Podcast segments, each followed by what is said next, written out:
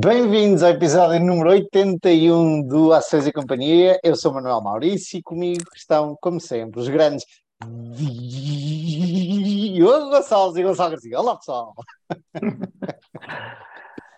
Como é que é? Até, Como é- tu, como com é essas é? entradas, até nos sem palavras, mano. Altas. O Diogo estava a comentar em off. Conta lá, Diogo, o que, que, que é que se passa? Ah, em relação. Não, eu estava a dizer que hoje tinha tido muito trabalho, mas. ah, Não era isso, não era isso que eu me referia. Era mas, o, o, o autopilot. eu comecei a o usar, meu, é. comecei a usar. Aquilo tem, tem dois meses grátis para começar, né? ainda bem. E depois é a pagar de- 10, 10 dólares ao mês. Neste momento, epá, está mais ou menos 10 euros ao mês. Ah, pá, e aquilo. Ah, mas primeiro convém, dizer- convém dizer o que é que é. O Exato. que é que é o, o que é, que é o GitHub Copilot? Exatamente. Aquilo ba- basicamente é um, um software. O GitHub é um repositório eh, onde. epá, isto não vai mais longe que é. Os programadores normalmente usam uma ferramenta que se chama Git, que é de, para controle de versionamento, que é para nós termos. Podemos estar todos a trabalhar no mesmo código, né? Ah, e para podermos estar todos a, a, fazer as alterações e a gravar as alterações e aquilo ficar as, eh, o histórico das versões antigas e como é que aquilo funciona. Pronto. No fundo é, é para podermos trabalhar na equipa para guardar histórico. E o GitHub é um software que, que usa esse, essa ferramenta. E hoje em dia é capaz de ser a maior do, que existe. Eh, há três grandes concorrentes, que é o GitHub, o GitLab e, a, e o Bitbucket. Um, a GitHub foi comprada pela Microsoft há uns anos, portanto pertence à Microsoft, é, e é capaz de ser o maior um, uh, software destes. E eles lançaram um novo, um novo software que se chama GitHub Copilot. Então o que é que isto faz? Isto basicamente usa uma ferramenta que é o GPT-3, não sei se já ouviram falar vocês aqui, um, que a, a OpenAI de, inteligência artificial disponibilizou, mas que pá, é uma rede neuronal de machine learning de inteligência artificial que permite uh, res- uh, responder-te a coisas com textos. Ou seja, imagina, fazes perguntas e ele responde, né?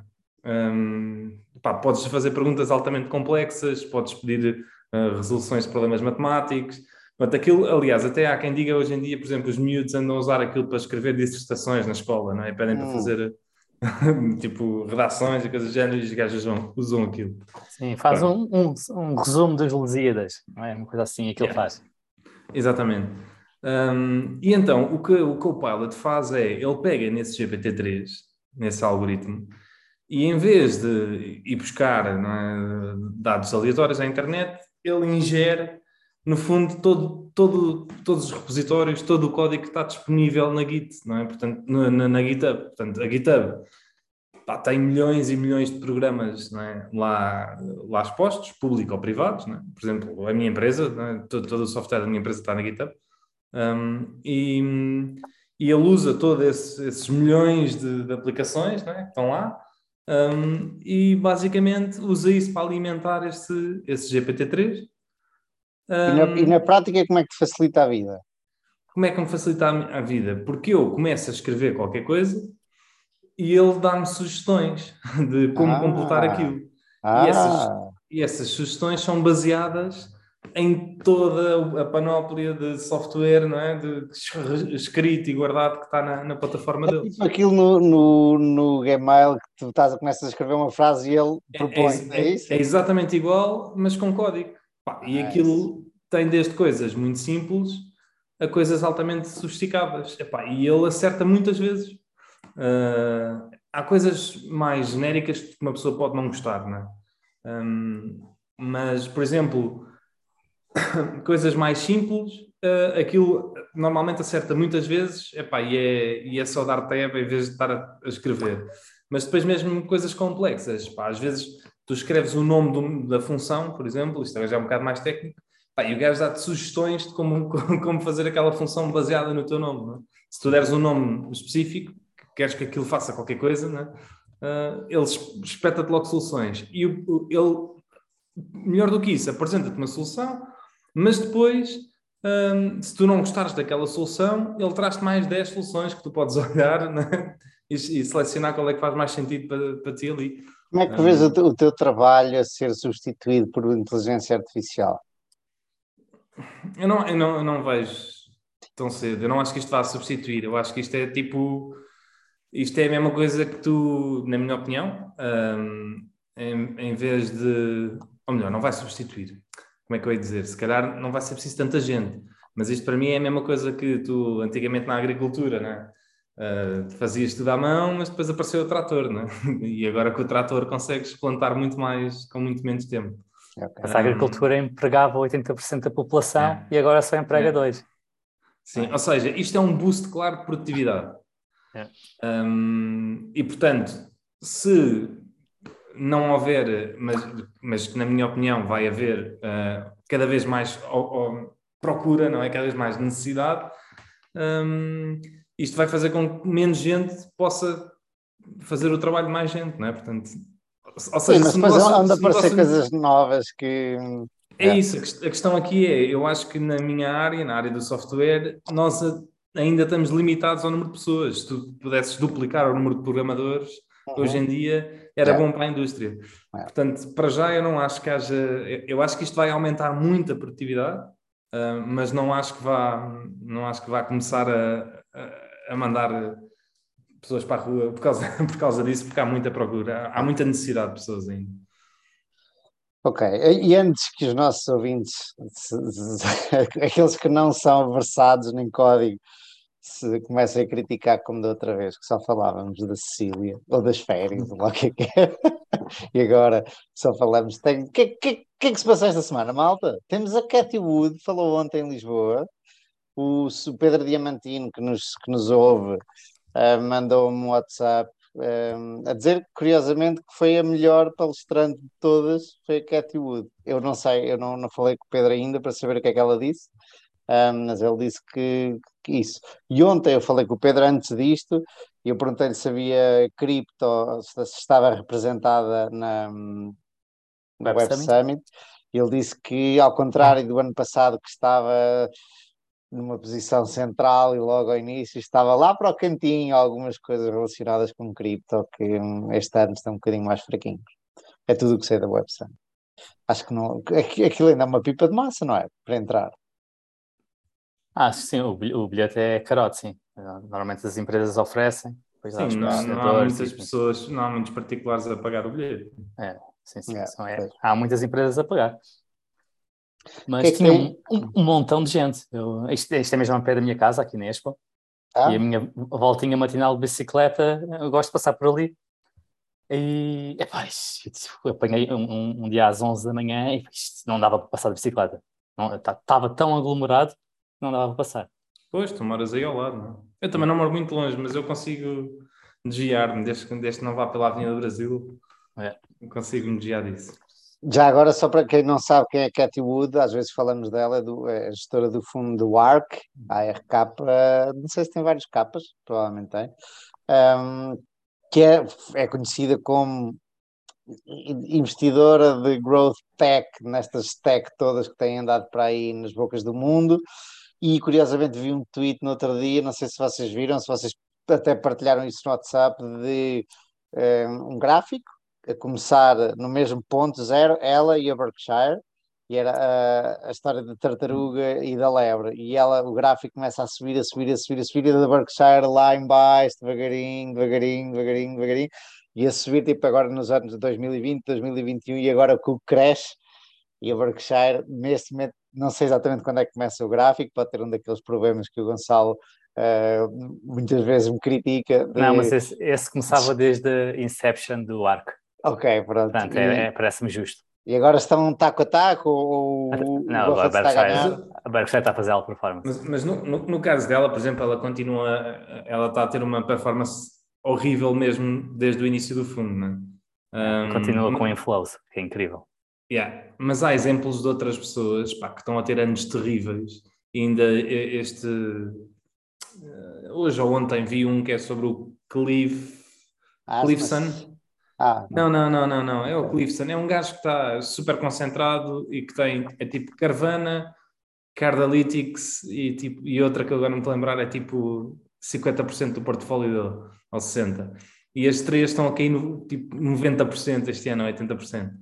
Uh, e no fundo, o fundo dele, uh, até ao terceiro trimestre, está a cair 71% este ano. E está toda a gente a cascar no gás, como se ele não percebesse nada disto e como. Tipo, a, a mandar vir com ele, pronto, a gozar com ele.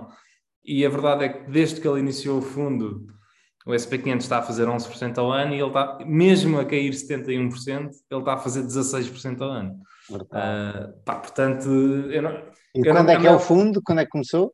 2011. Portanto, Olha, também, foi, nice. também foi. Já tem algum. Pá, começou também numa boa altura, mas já tem um, um track record grande. É, 11 anos. E aposto que a maior parte das pessoas está a cascar nele, se calhar não está a cair tanto este ano, mas não tem, não tem os retornos que, que ele tem tido. Pá, portanto, e, é, e é a mesma coisa que o Rob Vinal, por exemplo, não, não está a cair tanto, mas também. Uh, portanto, há aí muita gente que está, está a passar maus bocados, mas que mesmo assim continua a ter retornos acima da média, o que, o que é espetacular. Overall. Eu não, tô, dizer... eu não estou a cair tanto este ano e tomar a mim estar a fazer 16% ao ano desde que comecei. Não estou de certeza. Não, o que eu ia dizer que esses retornos, deve-se olhar para os retornos de, eh, com esse horizonte temporal mais largo, mas uh, esses fundos normalmente têm a agravante que os retornos iniciais foram feitos com muito pouco dinheiro e à medida que eles foram apresentando os retornos, a maior parte do capi ah, capital sim. que eles estão a gerir, na verdade, só investiram é. quando uh, as unidades de participação do fundo estavam avaliadas lá em cima. Portanto, mesmo tendo a fazer melhor que o mercado, provavelmente ele está a perder dinheiro para a maior parte dos investidores. Mas, certo, mas isso, isso não invalida o talento dele. Isso, o problema é as pessoas não, yeah, não, não terem confiado ao início, não é? mas isso é... é uma coisa que eu acho que o Rob, por exemplo, fez muito bem e que limitou fortemente uh, a entrada de dinheiro, o Rob Final, no fundo dele. Uhum. Ele limitou fortemente a entrada de dinheiro, mesmo quando, as, quando a performance era muito boa, ou principalmente porque havia muito interesse pelas performances serem muito boas. Portanto, no caso do Raul Vinal, não acho que há, existam tantos investidores uh, a perder dinheiro como na maior parte dos outros fundos que ficaram, que explodiram e depois implodiram. Portanto, é assim, mano. Temos o Elon Musk a entrar na Tesla, na Tesla, na, no Twitter. Isto agora é, é, todas as semanas, 8 euros para verificar o nome, que eu não sei muito bem para que é que serve verificar o nome. Uh, para que é que serve, sabe? Ah, se tu és uma pessoa conhecida, uh, yeah. se tiveres o teu uh, Twitter verificado, a tua, a, tua, a tua página, o teu profile, uhum. pá, ninguém consegue replicar. É, principalmente porque há muitos impostores no Twitter. É. E, o, e, o, Instagram tem isso também. Tem, não, não é bem um verified, mas se tu tiveres um X número de utilizadores, uhum. uh, levas um, uma estrelinha, o que, que é? Levas ali um, é, é, uma espécie de Verify, é mas é grátis. O, o, o, problema no Twitter é que há muitas contas que são anónimas e essas, pá, essas são muito fáceis de copiar e é, pá, é muito difícil de verificar. É. Não sei se isso não é uma, um incentivo a deixarem de ser anónimas. Ou, ou algum, uma boa parte delas deixar de ser anónima. Não sei. Um, que é, o que é a Vine? Lembram-se da Vine? Que o Elon Musk disse que vai trazê-los de volta. A Vine é o TikTok, não é? o TikTok? É, é a origem do TikTok. Ah, mas não é o TikTok. Era antes do TikTok. Sim, mas, mas está na origem. São os vídeos. A Vine era, era, era uma plataforma que, deu, que era os vídeos dos. Só podias fazer vídeos até 7 segundos. Um, e, e, está intrinsecamente ligada com a origem do, do, do TikTok. E foi banida do Twitter, é isso? ele diz bring back Vine, I will bring back Vine, e depois estava a dizer que não conseguia porque uh, o processo de aceitar pessoas e, e perfis que foram uh, banidos vai demorar algumas semanas a ser implementado. Ele quer, pelos vistos, trazer Trumps e trazer tudo. Toda a gente que foi banida, vamos voltar porque acha que é, tem que ser democrático e, e quase podes dizer o que quiseres uh, ali. Uh, vai ser engraçado ver como é que ele difere do Facebook. Eu, eu uh, tenho, pronto, eu também sou, eu sou bias porque eu não gosto do Elon Musk, apesar de lhe dar mérito naquilo que ele fez. mas eu não consigo perceber como é que. Há muita gente que agora vem dizer, não é? Que agora vem aí o, o Twitter para competir com o Facebook e com, com o TikTok, mas eu não consigo perceber como é que ele pega. Como é que é melhor pegar no, no Twitter, no uhum. estado em que está hoje, para lançar uma rede social do que quase criar uma de raiz. Eu acho que é, é, é quase impossível um, ele conseguir fazer alguma coisa de jeito no, no Twitter, na minha opinião. Espera aí, vamos separar por partes. Essa segunda parte já lá vamos. O que é que tu queres dizer com uh, o estado em que está hoje? O, o, o, TikTok está. As redes sociais são, são uma questão complexa, não é? O, o Lilu falava uma vez de. Um, as, redes, as redes sociais são. Uh, só, só um, têm aquele aquele mote, não é, de network effect, é onde ele é expoente, onde ele é máximo, não é? Em que basicamente toda a gente, a rede social tende sempre para só haver uma no fim, apertar toda a gente na, na mesma e nunca estar em várias. Um, e eu sei que ultimamente o TikTok, por exemplo, foi a grande diferença que veio meio mostrar que isso não pode não, pode não ser bem assim, apesar de podermos argumentar que o TikTok não é uma rede social. Ah, ok, mas há aí essas nuances, sim, é, é, é só Por, consumo porque... de conteúdo e não de. Exato. Não tem um craft, tu não queres procurar o que é que os teus amigos estão a fazer, uhum. nem falar com eles. E, uh, a rede social máxima seria um WhatsApp, não é? Um, e, e, uma rede social uh, uh, que ao início também era máxima seria um Instagram e o Instagram está-se a tornar num, num, mix, não é? Uhum. Mas, mas pronto, o Twitter, como rede social, é uma rede social estagnada que atingiu o seu máximo número de utilizadores há uns tempos. Eles, na verdade, deixaram de divulgar, o que é sempre mau sinal. Portanto, há, há anos que nós não sabemos uh, o número de utilizadores diários ou mensais do, Twitter. Quando aquilo começou a estagnar, eles deixaram de dizer o que é que era.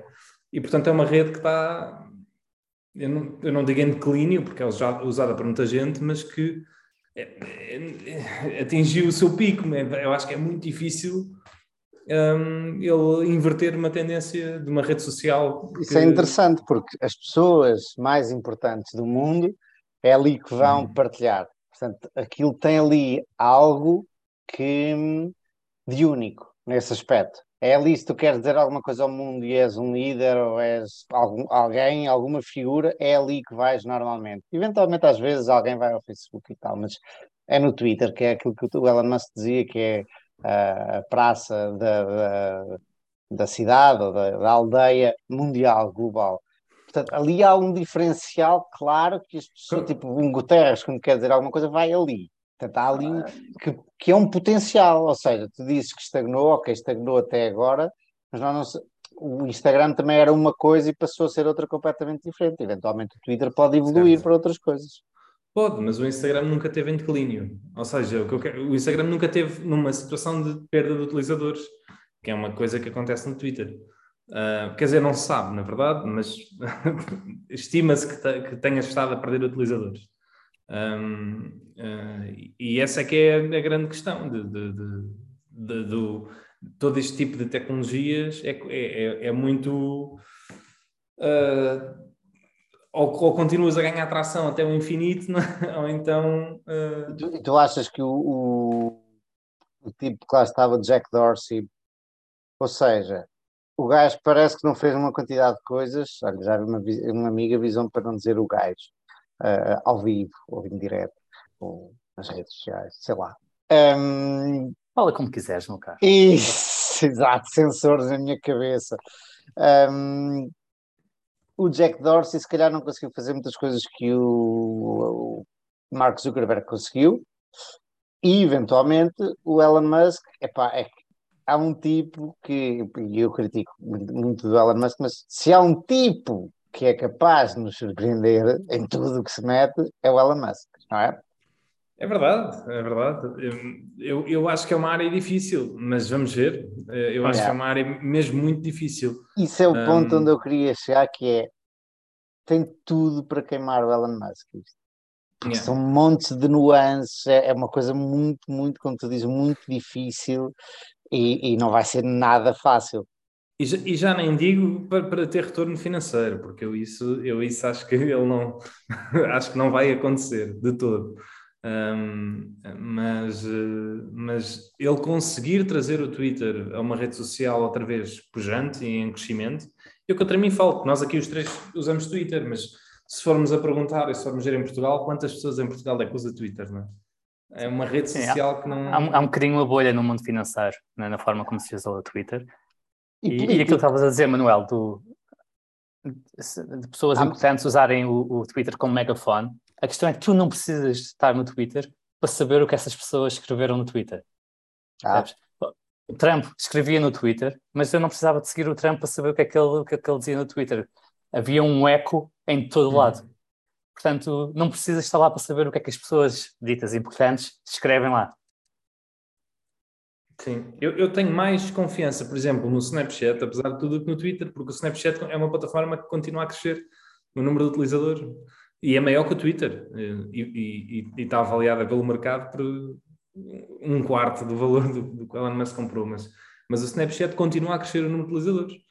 Um, e, e, mesmo assim, uh, vejo, vejo o caso mal parado para, para, para empresas como o Snapchat, mas pronto mas são, são, lá está, ainda tem um momento de crescer utilizadores. Quando uma rede social perde o momento de crescer utilizadores, aquilo muito dificilmente vai a lado nenhum. E, e nós vemos isso por. Ah, mas a certa altura, por exemplo, o Facebook, a família, tipo, a certa altura vai parar, mas depois pode explorar uma quantidade de coisas, não é? Mas não tipo é isso. WhatsApp, mas, os anúncios, por aí fora. Mas, mas a Facebook há de parar de crescer porque não tem pessoas para crescer. Mas, yeah. Mas esse é o ponto ultimato de, de, de uma rede social, que é toda a gente está na rede. É? é? a rede social, é, é, na minha opinião, é o, o winner takes it all. Não tenho é... certeza disso, meu. Sou sincero, tipo, uh, coisas que não se... Depois aqui, às vezes, as fronteiras são dúbias do que é uma rede social e que não é, mas achas que não pode haver uma rede social que tem sei lá eu, só de, agora vou inventar, de amantes de carros clássicos e vai ter ali, sei lá eu, um milhão de pessoas ou 500 mil pessoas e vai ser tal como os, olha, os marketplaces específicos, estás a ver? Sim, mas, mas isso, isso é um grupo, isso é um grupo do WhatsApp, é, é um grupo de... isso. Viste o grupo vi, vi, que saiu hoje? As, comunidades, as comunidades yeah. da WhatsApp, uh, que é uma tentativa, lá está, de combater outra rede social, que é que tem muita força, que ainda está a ganhar muita força, que é o Discord. Ah. Um... Aqui o que é que eu estou a ver? Estou a ver, dá para fazer polls, que são, como é que se diz? Sondagens, videocalls 32 pessoas, reações já dava, uh, file sharing até 2 GB de PDFs, etc, etc. Uh, delete pelo apagar posts pelo admin. Uh, e depois há aqui mais umas coisas de usability Okay. Não me parece nada de completamente novo, mas. E essa é outra coisa que eu vejo, né, por exemplo, no Facebook e que distingue, na minha opinião, da maior parte delas. Por exemplo, o Twitter está completamente estagnado há, há, desde que eu uso o Twitter. Eles, eles, desde que eu comecei a usar o Twitter há dois ou três anos, eles fizeram duas coisas. E uma delas ainda não tenho a certeza se foi mesmo para a frente. Já vi testes, mas não sei. Fizeram o Twitter Spaces para tentar uh, combater a, a Clubhouse, não é? Nunca mais ouvi falar da Clubhouse que desapareceu e agora também estava a Be Real, não sei se vocês se lembram, foi uma rede social agora do momento. Acho que já caiu também por aí abaixo, acho que já, vai, já, já morreu. Um, e, mas fizeram, fizeram o Twitter Spaces, foi uma inovação, e fizeram supostamente um botão de edit, que eu nem sei se isso foi para a frente. Ah, tens de pagar, acho eu. Ok, porque eu vi pessoas em que isso apareceu e pediam e tal, mas depois nunca mais vi nada sobre isso. Ah. Meteram isso a pagar, sim, para alguns. Em dois anos foi isso que eu vi, não é? Agora. E fizeram uma coisa qualquer com as newsletters também. É? No, ca no, no, caso yeah. da, da, da, Facebook, é? todas as aplicações, epá, elas têm semanalmente uh, inovações e semanalmente eles estão a lançar coisas novas e a mexer e a testar. E a... Por isso é que se calhar. Nota-se que os engenheiros têm estado a trabalhar. É. Desculpa? Por isso é que mudou de management. Parece que à partida vai querer fazer isso. Não sei. Por falar em mudar de management. A começar por mandar 50% do pessoal embora. Já é um bom. Mandou mesmo 50% embora? É, eu disse. Ah, eu disse que vai. Ok, ok. Mas, é. Um, ouvi dizer que o gajo pediu a toda a gente para imprimirem o código da última semana, que tinham estado a escrever na última semana, e percebeu-se depois que era uma brutalidade. Isso não, isso, isso não, isso, isso, isso não faz sentido, isso é mito, mano. É não mito? pode fazer sentido. Há vários mitos, viste? Olha, este é um. Por, porquê é que alguém, alguém havia de imprimir? Mas lá está, to- toda a gente usa ferramentas como o GitHub, toda a gente tem acesso a. Toda a gente vai lá da minha empresa e pode Ah, ver ok. todo o código que eu Sim. fiz nos últimos É. tempos. Essa história de andar a imprimir em papel, quer dizer, isso não faz sentido nenhum. E, e viram os outros trolls, aqueles dois tipos que fingiram que tinham sido despedidos do Twitter, que apareceram com caixas e a CNBC gravou-os e veio uma notícia por aí fora. E os tipos não, nem sequer trabalhavam no Twitter. Eh, bom, olhem, para isto é uma boa introdução para o meu tema, que é troca de management e turnarounds, que é Dempster Mills, um grande caso de sucesso ainda das Buffett Partnerships, antes de, da- da, Berkshire Hathaway, e esse vai ser o meu tema. Explicar um bocadinho o que é que o Warren Buffett fez a um negócio que não estava muito bom e o tornou um dos melhores investimentos do Warren Buffett. Diogo, qual é o teu tema hoje? O meu tema eh, fala sobre o valor do dinheiro ao longo do, ao longo do tempo. Time Value um- of Money. Eu gostei desse artigo. E tu, Gonçalo, qual é o teu tema?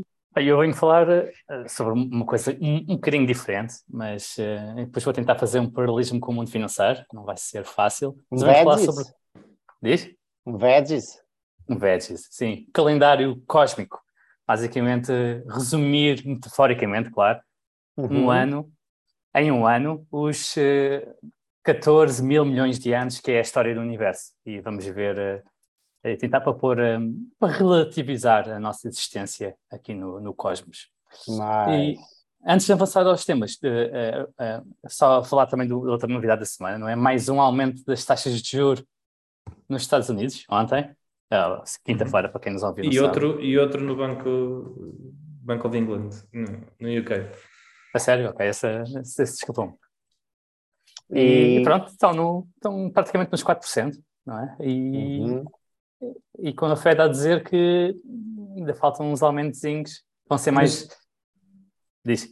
Mas tu, se tu fores ver, eu si- sigo um gajo que, pá, que é espetacular porque é uma das maneiras de nós vermos ah, se estamos a entrar em recessão ou não, e que muito pouca gente usa esse dado, que é esse, o pagamento de impostos ao Estado. É?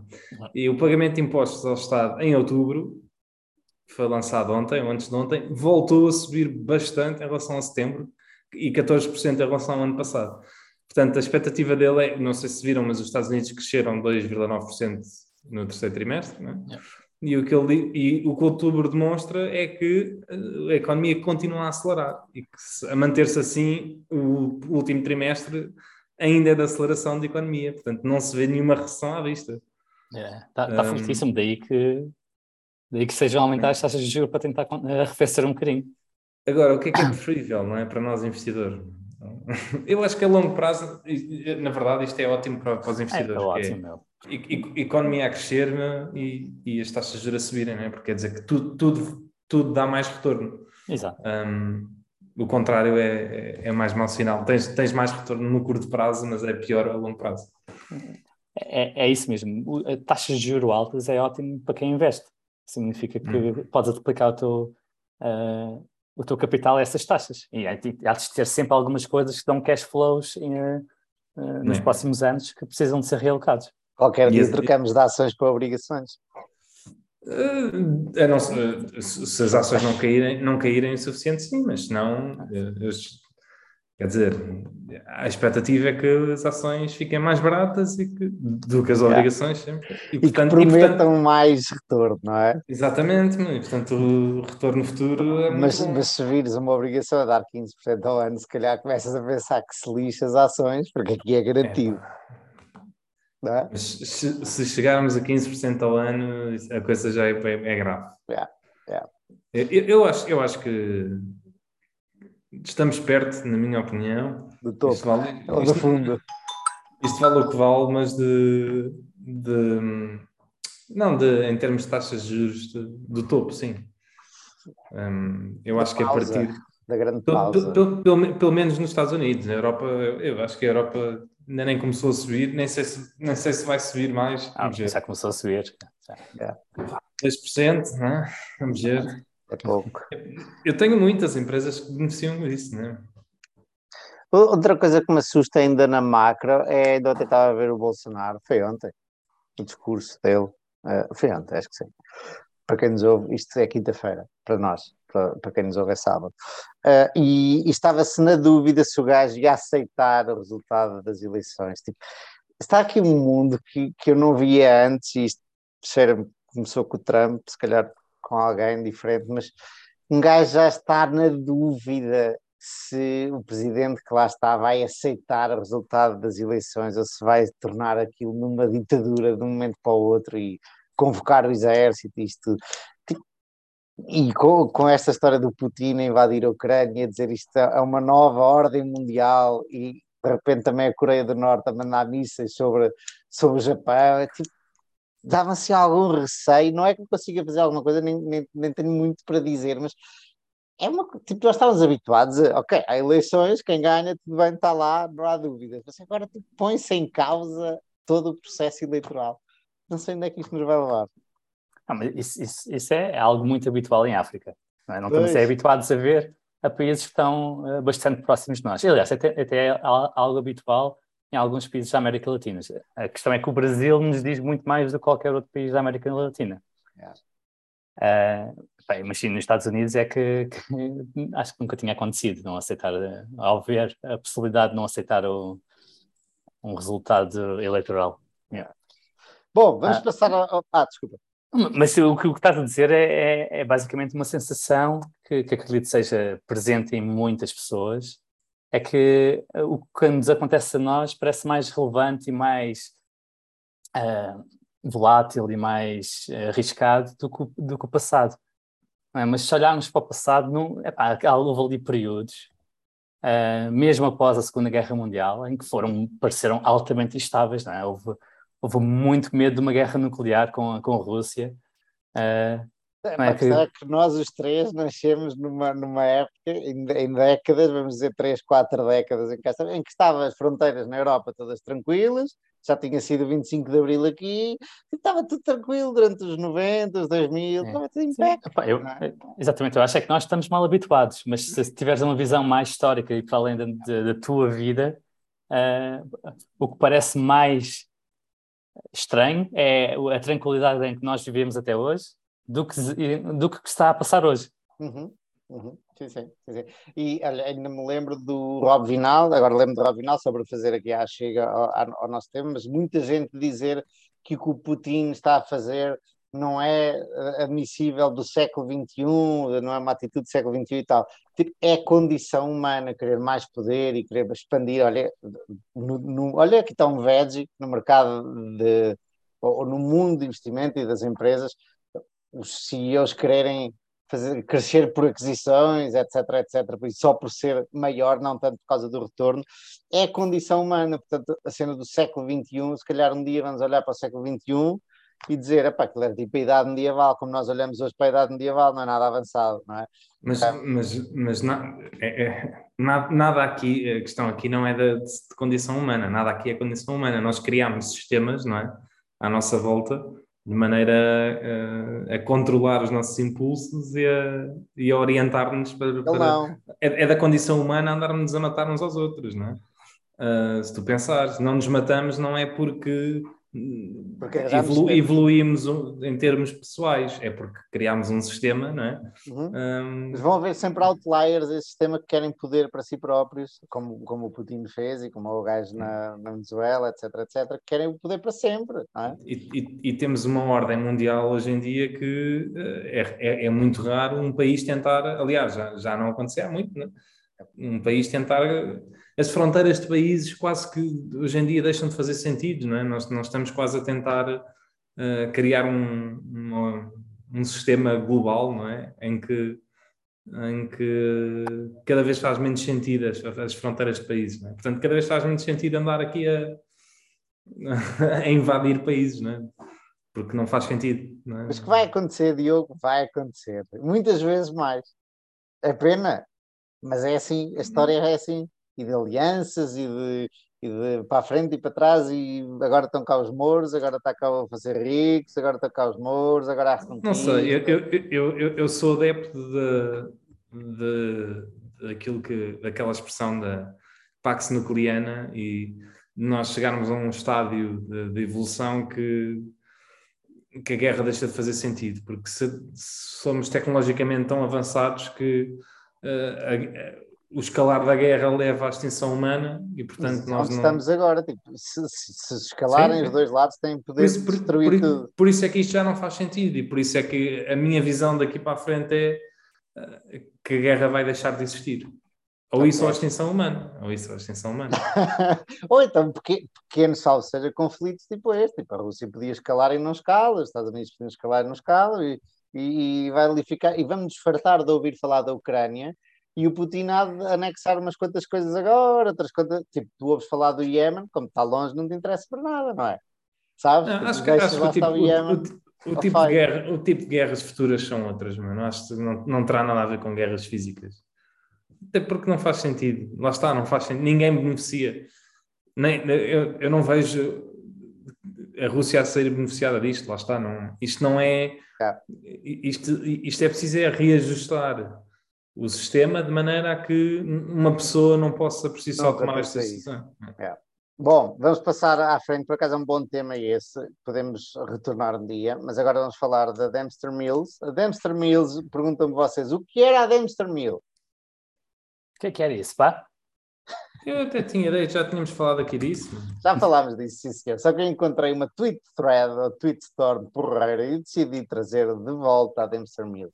A Dempster Mill era uma, uma empresa industrial que fazia windmills, como é que se chama windmills? Moinhos de vento, bombas submergíveis, sistemas de água, um, equipamento para fazer fertilizantes, uma quantidade de coisas. Era uma empresa industrial que fazia uh, peças industriais também, ok? E em 1958 o Sr. Warren Buffett começou a comprar a Dempster Mill porque, obviamente, isto eram os bons velhos tempos do Warren Buffett, a empresa estava altamente subavaliada em relação aos ativos, em relação ao book value, ao valor contabilístico, será em português? Isso? É isso. Um, e Warren Buffett, como gostava muito de uma pechincha, começou a comprar aquilo. Aliás, não sei se começou a comprar em 58, mas em 58 consegue um lugar na bordo, na administração, no Conselho de Administração, e começa a chatear o resto dos administradores. Malta, como é que é? Toca a pôr isto aqui a funcionar, porque isto podia dar dinheiro e vocês estão a enterrar esta história toda, isto está cheio de dívida, etc, etc. Bom, a empresa perdia dinheiro, um, estava a ponto de perder quase todas as linhas de crédito.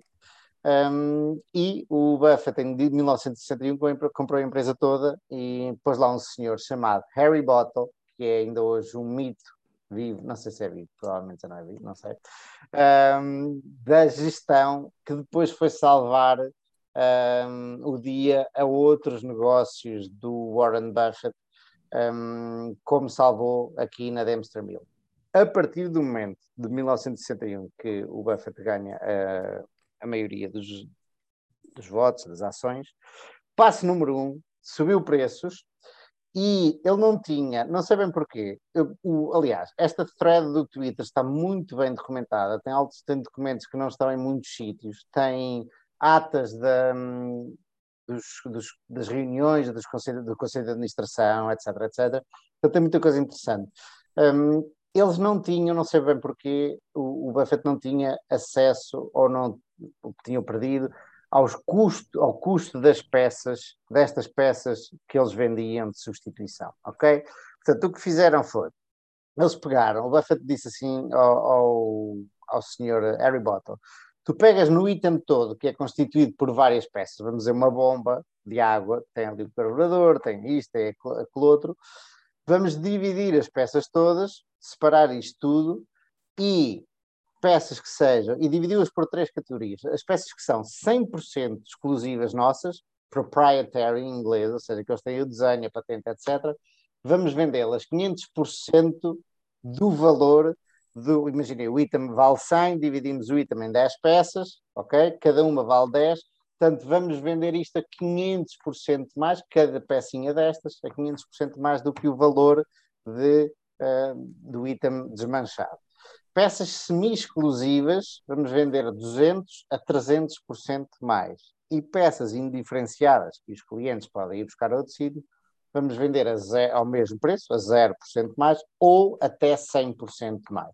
Exatamente como é que variava uh, estes 0 a 100%, não é claro ainda, mas o interessante é que o inventário passou de 300 mil nos livros que é engraçado porque não é o que diz aqui no que está atrás de mim, uh, o inventário, pelos vistos, destas peças só, de 300 mil para 2 milhões. Neste caso é uma coisa boa, eu já vos vou dizer que outra coisa boa foi reduzir o inventário, mas de 300 mil que estava em itens inteiros, de, sei lá, bombas ou uh, os moinhos de ventas, eólicas, etc, etc, eles conseguiram fazer 2 milhões só a, a, partir aos bocadinhos e a subir o preço. Portanto, passo 1, um, subiram o preço das peças de substituição e de manutenção e fizeram uma pipa de massa.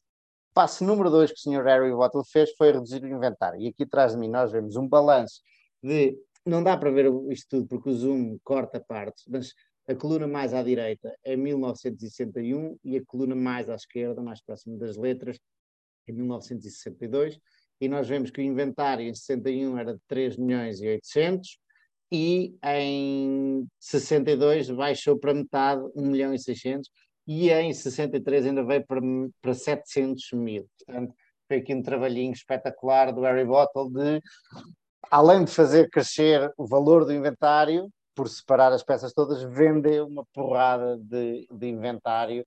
E há aqui setas que não fui eu que pus, mas foi o tipo que fez aquele tweet, tweet thread, um, esta redução de inventário levou a, nota, a seta lá para cima é para uma coisa que não estava no balanço, que eram ações. Portanto, o que é que eles fizeram com o dinheiro extra?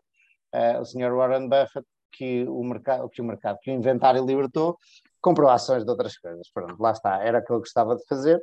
Esta empresa rodava o inventário duas vezes por ano, ok? Portanto, uma peça entrava, demorava meio ano a, a, sair, a ser vendida, em média, e depois mais meio ano a ser vendida outra igual.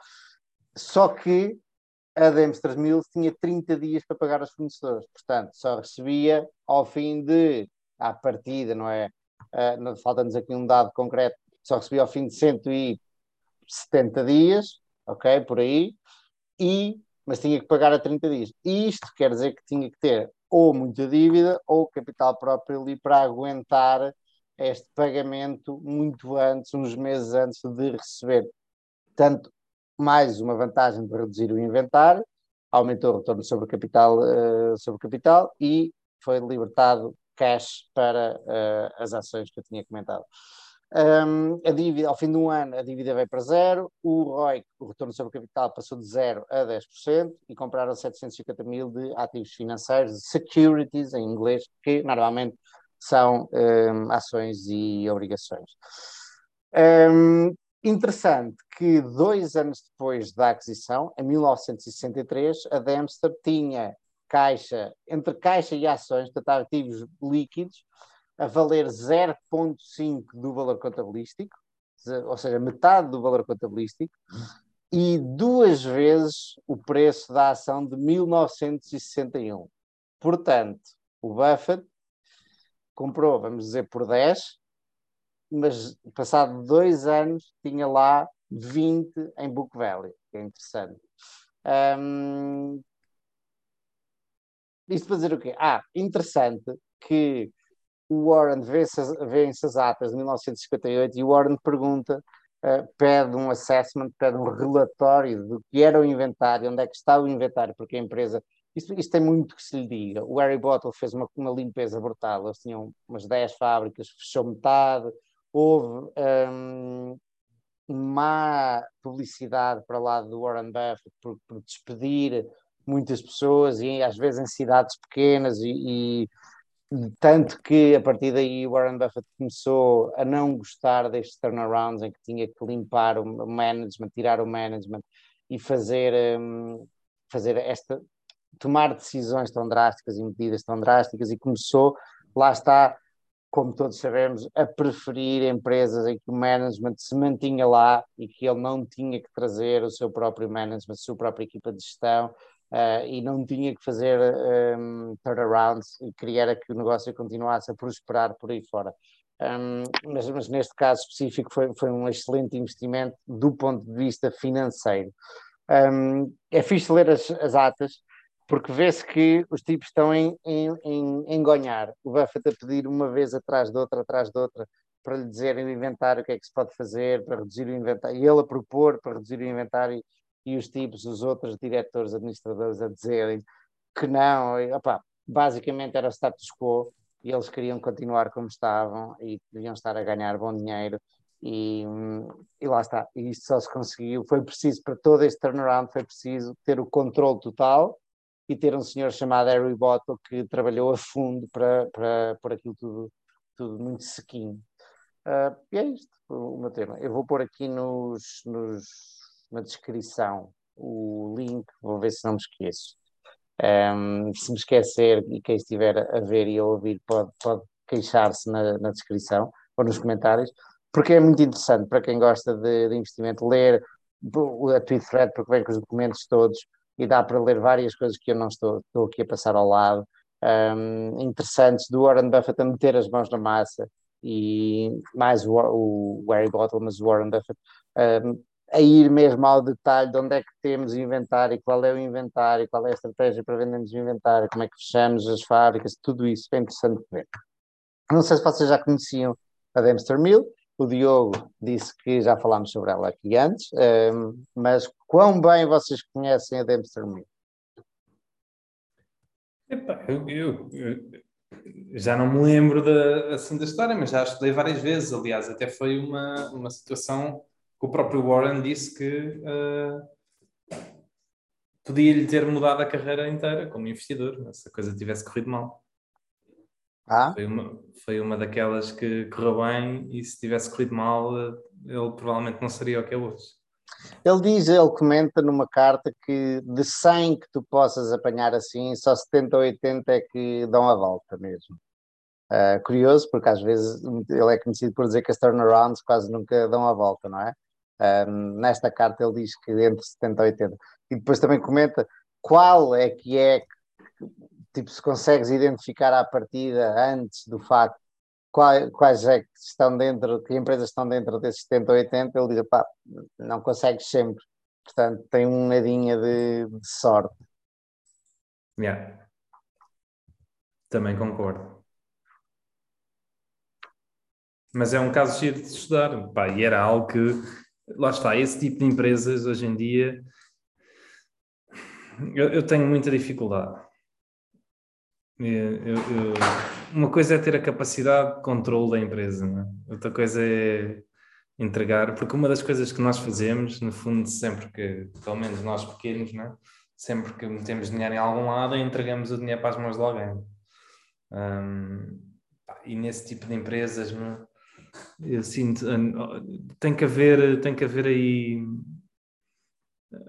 da minha parte, ou conhecer muito bem as pessoas presencialmente, ou, ou, ou sei lá, ou, ter, ou conseguir ter algum controle, ou, senão, não, senão é, é muito complicado. Isto é o tipo de negócio que faz sentido, não tanto para investidores, mas para uh, operadores que já estão na, na, indústria. Agora estive numa festa no fim de semana e estava a ouvir um tipo que comprou a massa falida ou comprou os ativos depois de uma insolvência de uma empresa de têxtil que faz fatos. Uh, e ele disse que comprou as máquinas todas e fábrica e tudo a um, um grande preço.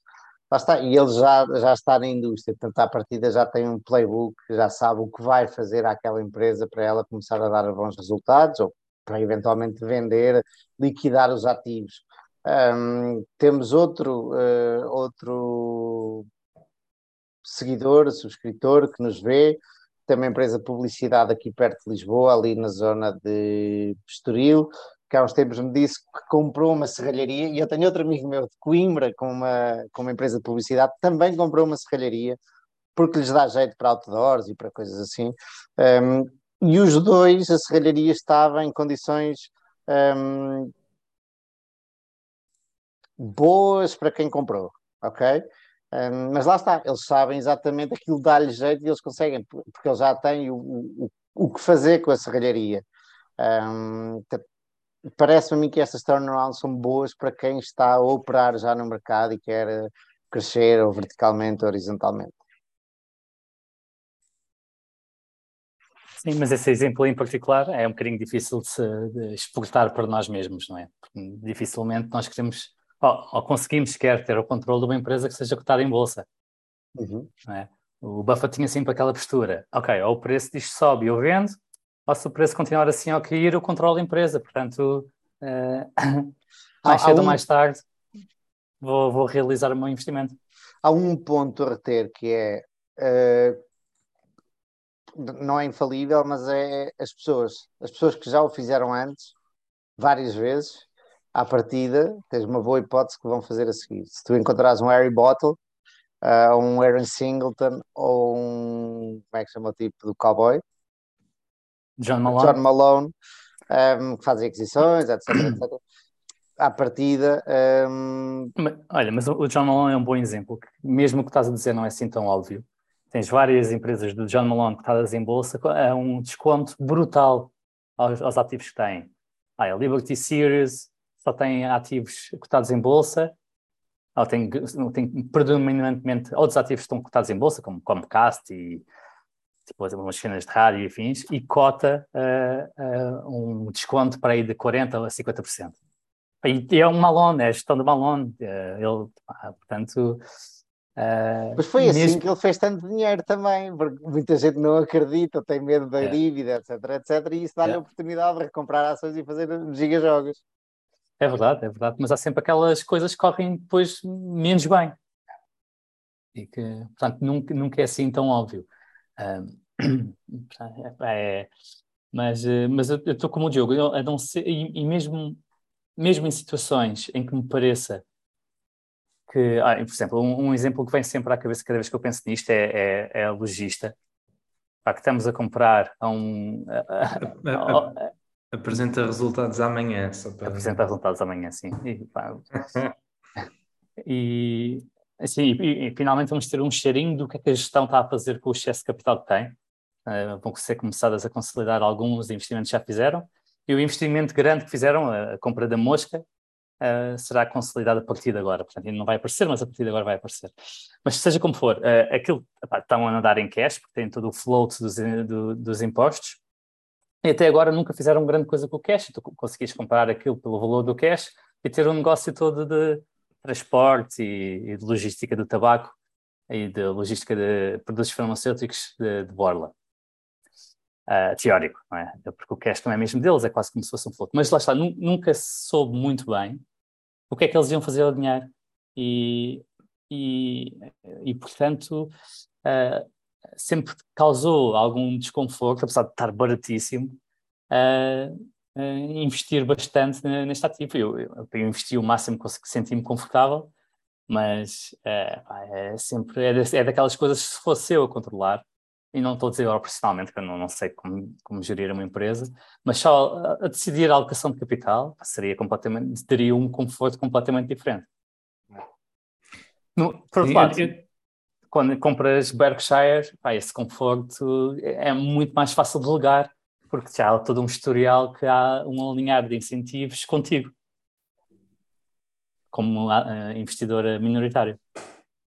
Eu, eu acho que claramente cada vez não, eh, nós já, já, vimos, já vimos falando disto há muito tempo, um, mas claramente noto que a gestão é um ponto fundamental em qualquer tipo de investimento, porque mesmo que uma empresa, uh, lá está, seja um grande negócio e faça imenso dinheiro, há, há muitas maneiras de, desse dinheiro ser redistribuído de, de, maneira a que não venha para ti, né? um, ou porque recompensas, diluis demasiado o acionista estás a recompensar demasiado os empregados, ou porque, epá, ou porque estás a fazer investimentos que não fazem sentido. Uh, pá, portanto, eu acho que a, a, longo prazo, lá está, mesmo bons negócios, é mesmo muito importante que a pessoa que está lá uh, tenha incentivos uh, alinhados com, com o teu. Um, e muitas vezes os incentivos não têm só a ver com, com eles de terem uma parte grande da empresa ou não. E agora vou dar o exemplo do Facebook. Eu, eu, eu continuo a achar que os, que os incentivos do Facebook, do, do marketing, estão alinhados com os acionistas. Um, mas se nós olharmos claramente que aquela pessoa não o, o maximizar os, os, seus retornos não é o objetivo fundamental no marketing, não é? Porque uma pessoa que tem um património bilionário que nunca, nunca vai saber o que é que há de fazer ao dinheiro, não quer maximizar ter mais retorno. Um, e, portanto, muitas vezes não é só a percentagem que tem uh, do capital, é, é também ter essa visão de o que, ele, o, que ele quer, o que ele deverá querer fazer é maximizar a relevância da empresa para o mundo. É? Isso deve ser Sim. top of mind. E, e podes fazer um, podes criar um argumento que maximizar a relevância provavelmente para conseguir também maximiza os retornos. A questão é o, o, risco que ele está disposto a tomar para uh, maximizar essa relevância, não é? Que isso pode não ser no, no do interesse de, de grande parte dos acionistas. Bom, o artigo chegou ao fim, o tema chegou ao fim. Quem é que vai seguir? Quem é que vai seguir? Eu, queres ir? Eu posso ir, meu, posso ir. Ah, o, o, o, artigo em si tem, tem, muito a ver com, com a questão de. E nós, nós que, investimos uh, já ouvimos falar disto muito, muitas vezes, que é a diferença de ou, ou, a diferença que o dinheiro tem hoje em termos de valor para, para daqui a uns anos, não é? Um, eh, se nós conseguirmos não é, o, pensar que vamos ter um determinado retorno uh, de X% ao ano, não é? Uh, e se formos jovens, por exemplo, uh, gastar 100 euros hoje, nós podemos pensar que, é, que são 100, que estamos a gastar 100 euros. Mas a 20 anos ou a 30 anos, podemos pensar que esses 100 euros vão ser 40 mil ou 30 mil euros. E, portanto, cada despesa que nós fazemos hoje, se tivermos. Tu, achas mesmo que vais ter retornos espetaculares, meu? Assim, não, não, mas a, questão não, a questão não é essa. Uh, a questão é que, principalmente quando uma pessoa é jovem, mas olhando para o espectro de tempo de, da vida de uma pessoa, Uh, o dinheiro não tem, na, mi na, minha opinião, mesmo, na minha opinião, e acho que é um facto, o mesmo valor quando tu tens 10 anos do que quando tu tens 50. Porque se tu consegues, lá está, investir esse dinheiro e esse dinheiro tem algum retorno, uh, independentemente do qual ele seja, uh, tu tens muito mais potencial de no futuro esse dinheiro valer muito mais do que o que vale hoje.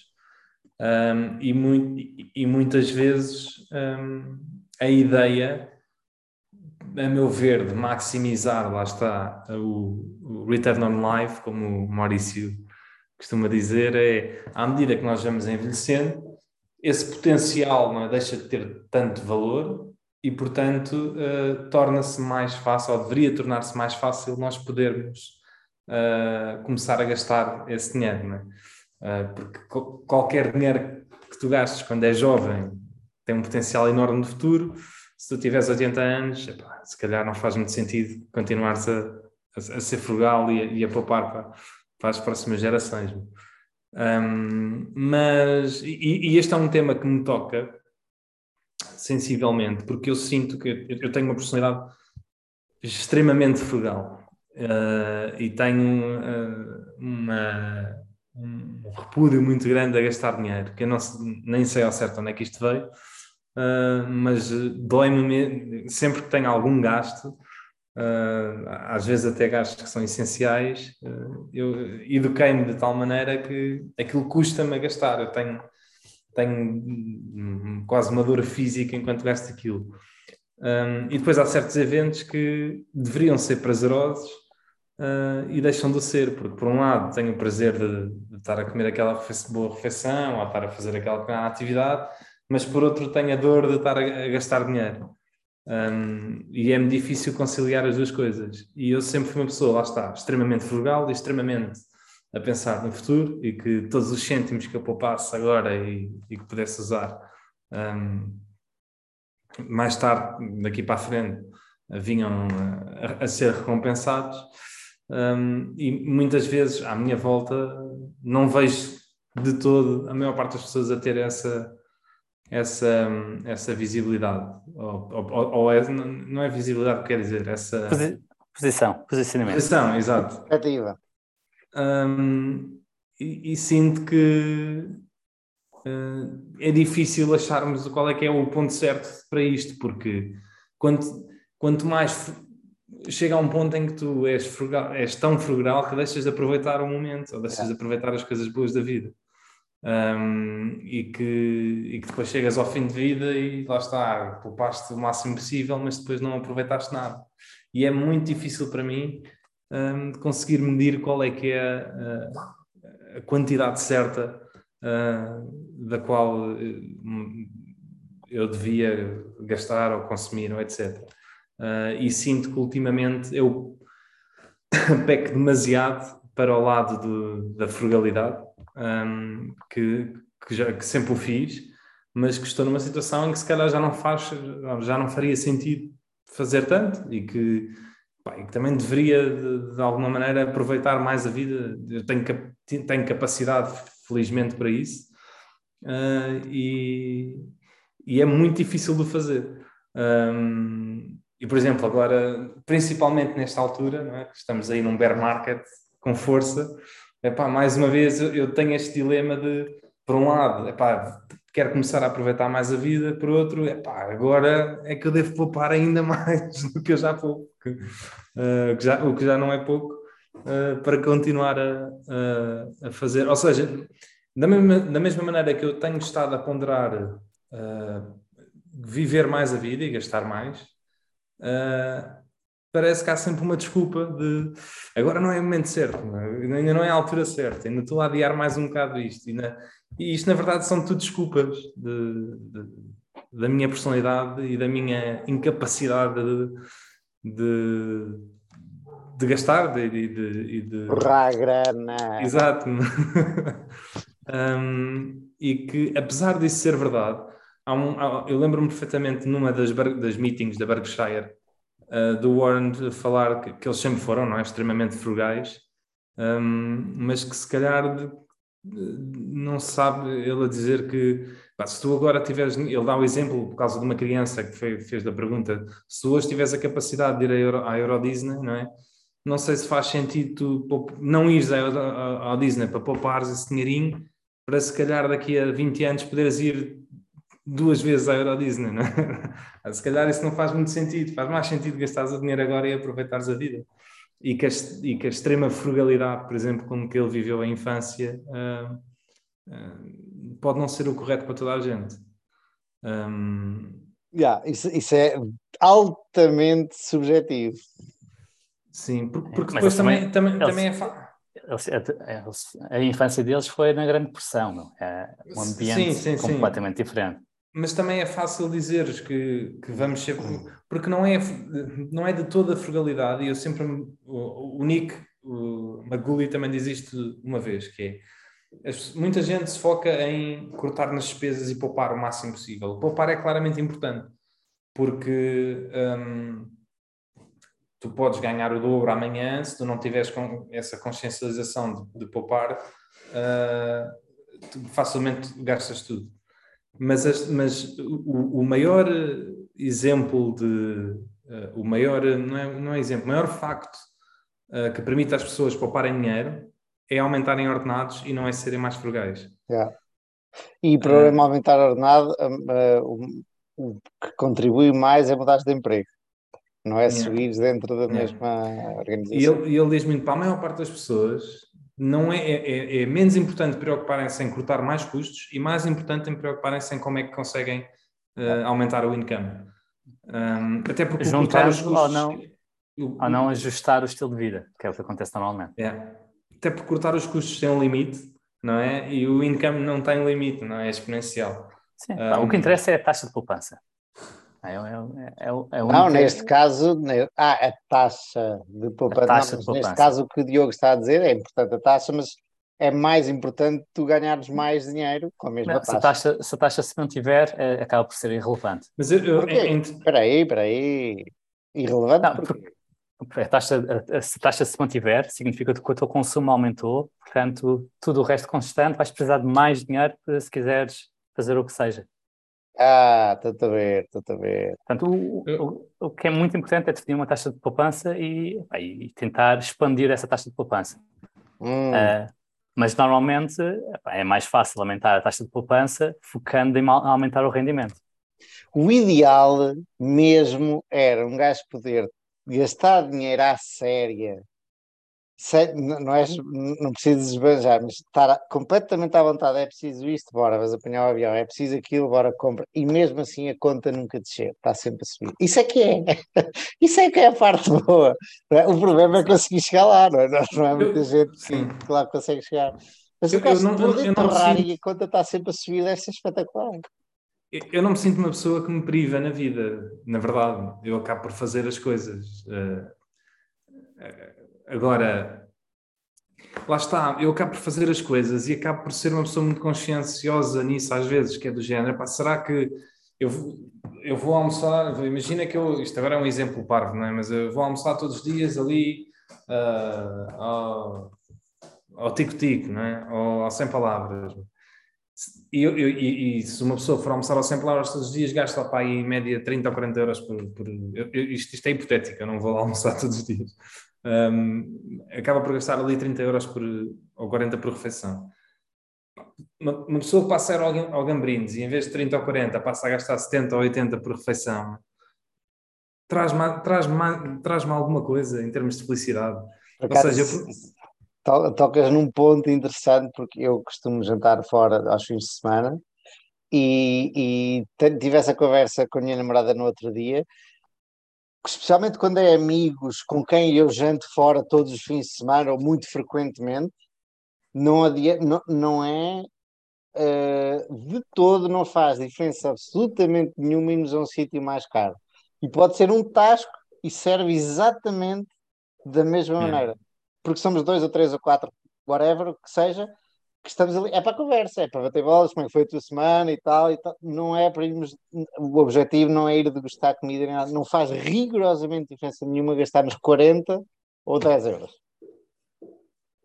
É isso, é isso, eu, eu, eu, sempre, eu sempre senti que eu não me privo das coisas, mas que tenho esta, uh, tenho esta, uh, este sofrimento em gastar dinheiro que, que, não me é benéfico também. A tua família ah. também é assim? A tua educação foi essa ou és outlier? Uh, sou, sou um bocado outlier, sou um bocado outlier. se calhar o meu avô também era, mas são, eram tempos também muito, muito diferentes né, do, do, atual, mas a geração dos meus pais e dos meus tios não era nada assim. Um, e e, e, lá está, olha, eu desde que comecei a trabalhar, há coisa de 7 ou 8 anos, eu, eu praticamente ou, ou, acho que dupliquei o meu ordenado, por exemplo. E as minhas despesas continuam a ser exatamente a mesma. eu não aumentei despesa. Diogo, um, parece-me que tu. Espera aí, deixa-me ver se eu consigo eu, eu, eu tu, sei que tu estás é... bem, mas estás-te a queixar de uma. Estás a Sim, ver? porque eu, eu, sei que isto até soa mal, não é? Porque há muitas pessoas com dificuldades em poupar e, e, porque ganham pouco e porque têm, e passam dificuldades no dia a dia. E aqui o meu problema é eu não consigo gastar dinheiro e queria. É? Parece que é um problema de, de, de primeiro mundo. Porquê mas, que querias? Mas, é isso que eu não estou a entender. Mas a questão podes. é. Não, não, não, eu... A questão não é querer, a questão é, é, é, é eu efetivamente sofrer ou gastar dinheiro. E isso okay. não. Isso não, não Queres minimizar traz... sofrimento e não consegues. Yeah. E isso não me traz felicidade. Às vezes eu ia para um restaurante qualquer não é? E dizes, pá, deveria-me saber bem, mas aquilo traz-me sofrimento, não? porque estou a gastar dinheiro.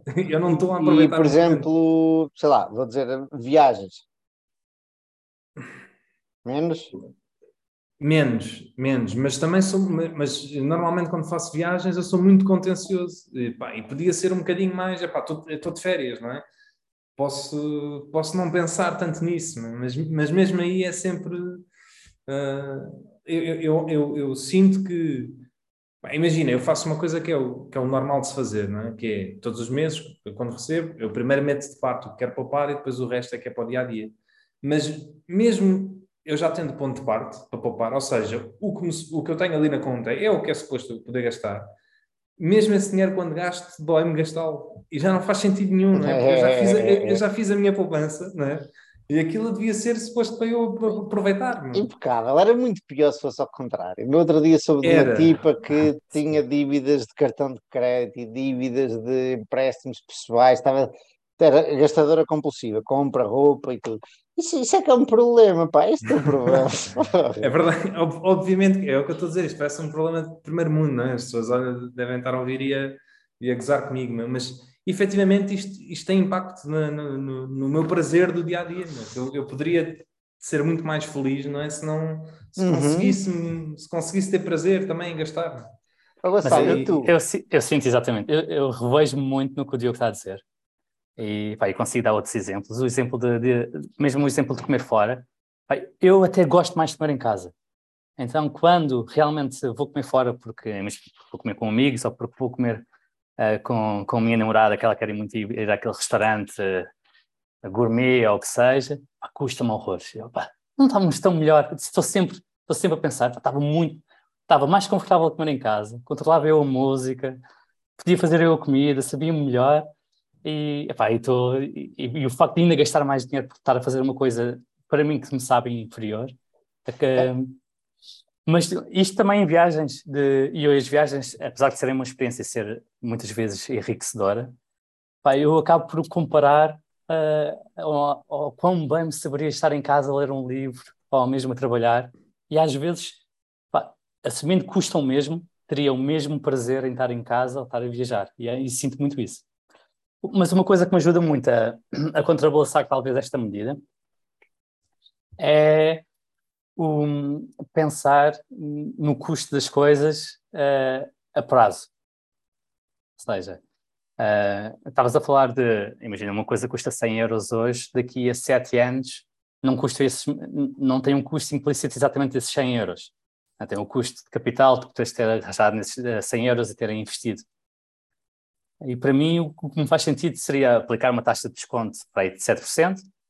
Então estes 100 euros valem 200 euros daqui a um ano.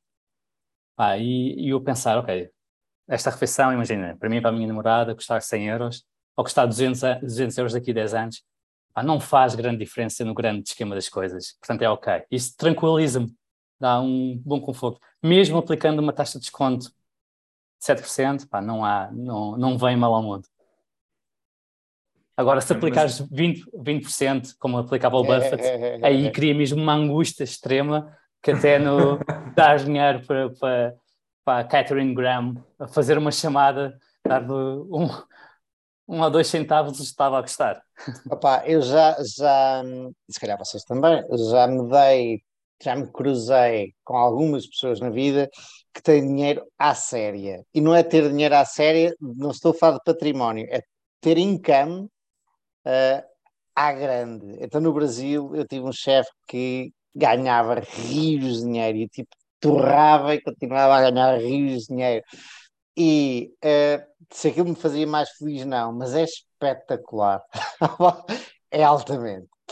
Um gajo está, é, é quase o gajo torrava o que queria e, e continuava a crescer e não havia hipótese, o gajo não conseguia gastar, quer dizer, conseguisse começar a gastar, a comprar barcos ou carros de luxo ou assim, mas estou a dizer eh, um, despesas normais, e, tipo, gastava e não é? gastava e gastava e aquilo estava sempre a crescer. Mas Isso é é muito tu- fixe também, pá. Adaptas muito rapidamente. Sim, e depois aquilo não te sabe tão bem. É verdade, é verdade, é não. verdade. É isso, e depois o problema é descer, meu. É, é- é- é que depois já não te sentes bem sem isso. Uhum, uhum. Um, e eu, felizmente, eu tenho essa capacidade que é de, pá, eu não preciso, eu preciso de muito pouco para me sentir bem. eu, se estiver em casa, se tiver um livro ou, ou- ou um computador com internet, não, preciso de mais nada. Ah, E o, o artigo que tu mencionas fazia exatamente o caso que estavas a tentar trazer, que é normalmente o, o- é o oposto do movimento FIRE, não é? de tentar poupar o máximo, depois eh, seres o dono do teu tempo e reformares mais cedo, e depois aí sim podes fazer o que quiseres. E o livro fazia o caso para tu teres mais experiências hoje, porque eh, ir à Disneyland quando já és velho não tem sentido nenhum de quando é jovem, obviamente. Mas uma coisa muito interessante que eu, que eu noto em mim é que os meus principais prazeres são grátis. Meu, isto é, é é- é- traz-me tanta. Fico tão grato a mim mesmo por não gostar de. ou por não valorizar prazeres assim mais caros.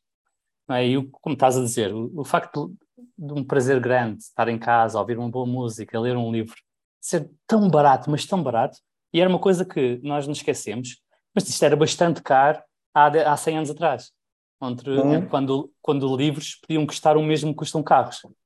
Portanto, o prazer que estamos a ter hoje, há 100 anos atrás, é só um prazer que os milionários podiam ter. É. Acho que nisso somos bastante parecidos os três. Se calhar, não, não sei se é por sermos assim que nos atraiu o mundo do investimento, ou se do mundo de investimento nós fomos também apanhar, com, com muitos tipo Charlie Munger, etc., apanhar formas de ver a vida que não tínhamos antes e fomos absorvendo e assimilando. Eu, noutra, eu estive em Viseu no fim de semana passado, num encontro de. Eu, eu, morei no primeiro ano da universidade, numa residência de estudantes da, da universidade, e todos os anos há um jantar, e é um, é um fim de semana. Pá, e eu de manhã, agora que não bebo, não fui até às tantas como o resto da malta toda, não é? E acordei de manhã e fui passear ao Fontelo, que é tipo o parque da cidade um, de Viseu. E eu adoro passear na, como é que se diz, na mata. Aquilo é uma mata, basicamente, tem pavões e coisas assim. E eu adoro passear de manhã na mata, dá-me uma felicidade tremenda. Tipo, é excelente e eu adorava fazer mais vezes. E é exatamente isso, tipo, não custa rigor, quer dizer, custou-me ir a Viseu, óbvio, ok, tudo bem, mas posso fazer isso aqui em Monsanto ou noutro sítio qualquer onde estiver. Um, e é engraçado cada com, como é que é. Primeiro, eu com a idade vou-me percebendo mais disto, de prazeres que não custam dinheiro e, e que me dão prazer, ou coisas que não custam dinheiro que me dão prazer. E depois é engraçado ver pessoas que não têm nada desta percepção. Um, e nós tendemos a achar que elas estão erradas e nós estamos certos. Não sei se será, será assim ou não, uh, nem, nem, interessa, uh, mas é engraçado ver que há pessoas que não têm minimamente esta percepção destes pequenos prazeres grátis e acham que os prazeres estão todos na, naquilo que comentavas uma vez de Keeping Up with the. O tipo do lado tem um, um Audi modelo acima do meu, eu tenho que ter o Audi acima do dele. É engraçado. Sim, é um benchmarking pelo estilo de vida, não é? Algumas pessoas tendem, tendem a fazer isso. Mas e outra coisa que, pá, que claramente nos pode ajudar também é, é, ter um carinho de perspectiva. E, pá, e, e claramente isto é um, um problema que é, que é de um privilégio enorme. E, e por exemplo, estou-me a lembrar de, um, de, uma história que, que, que, a minha namorada me contou ontem, a Ju. Ela é, é médica num, num centro de saúde e um dos pacientes, ou um dos doentes, uh, pá, veio discutir com ela que medicamentos é que podia uh, cortar por, por causa da inflação já não conseguia pagar, pagar tudo. Ah, é. Pá, e, pá, e isto muda, é, é uma realidade que imagino que nenhum dos três vivemos de perto e, e, pá, e é, é, incrível um, percebermos que pá, é, pá, nós termos dificuldade em, em, em, gastar algum dinheiro é mesmo um luxo quando existem pessoas nestas circunstâncias. Yeah. Por, porque, e, e, não, não e terem ter esta discussão e, e é, é, é, surreal, é, dá que pensar. Sim, eu, eu diria que, eu, eu, não sei os números em Portugal, mas eu diria que se calhar 50% ou mais da população não consegue poupar, não é? Ah, tu, tens os números de, da taxa de poupança do país, é, bem, que são claramente abaixo de 10% ao longo. Ah, subiu bastante durante a pandemia, porque houve muito gasto que foi adiado, mas uh, houve alguns anos que foram uh, perto de 6% até, para o país inteiro, só poupar 6%. Pronto, e depois imagina que há, que há uma Sim. parte da população que poupa bastante, como tu, poupa mais de 50% do salário, portanto, eu diria que tens muita gente a, a não ter, a não poupar sequer. E agora, Diogo, se quiseres comentar, agora por o Gonçalo comentar a 50% de salário, que, estás confortável em dizer qual é a tua taxa de poupança? Estou, estou, eu tenho que pensar, mas. Uh, sim, round numbers. Sim, eu diria que é à volta de 60%. Brutal, brutal. Hum. Sim, eu, eu, disse 50% porque se ele dobrou e não aumentou as despesas, pelo menos 50% teria de ser. É, é, exato. Sim. É de, uh, É à volta de 60%. Ah, mais casamentos coisa. O Diogo vai ser aquele gajo que, olha lá está o gajo outra vez, que os netos, se, se os tiver, um dia vão descobrir tipo, que o Diogo tinha uma conta cheia de ações, E depois- valia dinheiro, nunca mais acaba. E, e depois acabo por viver como um pobre, entre aspas, porque é tipo.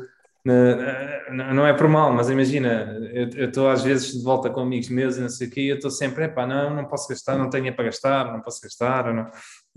E, é, e a minha conta, a minha conta está sempre no- nos mínimos, né? porque a primeira coisa que eu faço é ter tudo.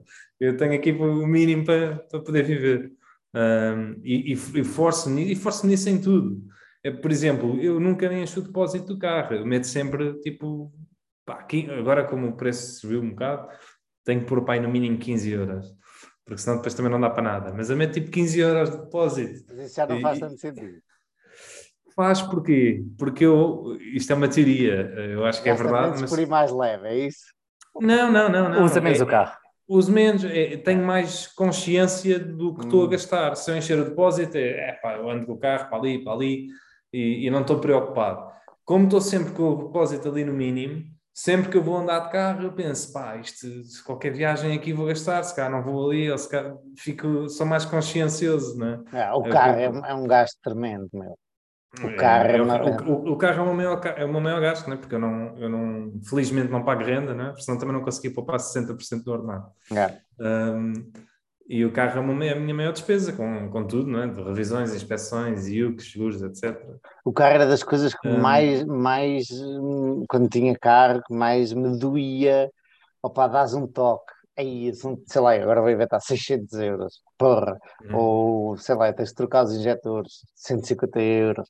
É- é- além da gasolina, não é? O do gás óleo, que era uma brutalidade, e pneus e tudo. Ah, era E- da- e- das e- maiores dores para mim. E E do até custo do impacto de capital?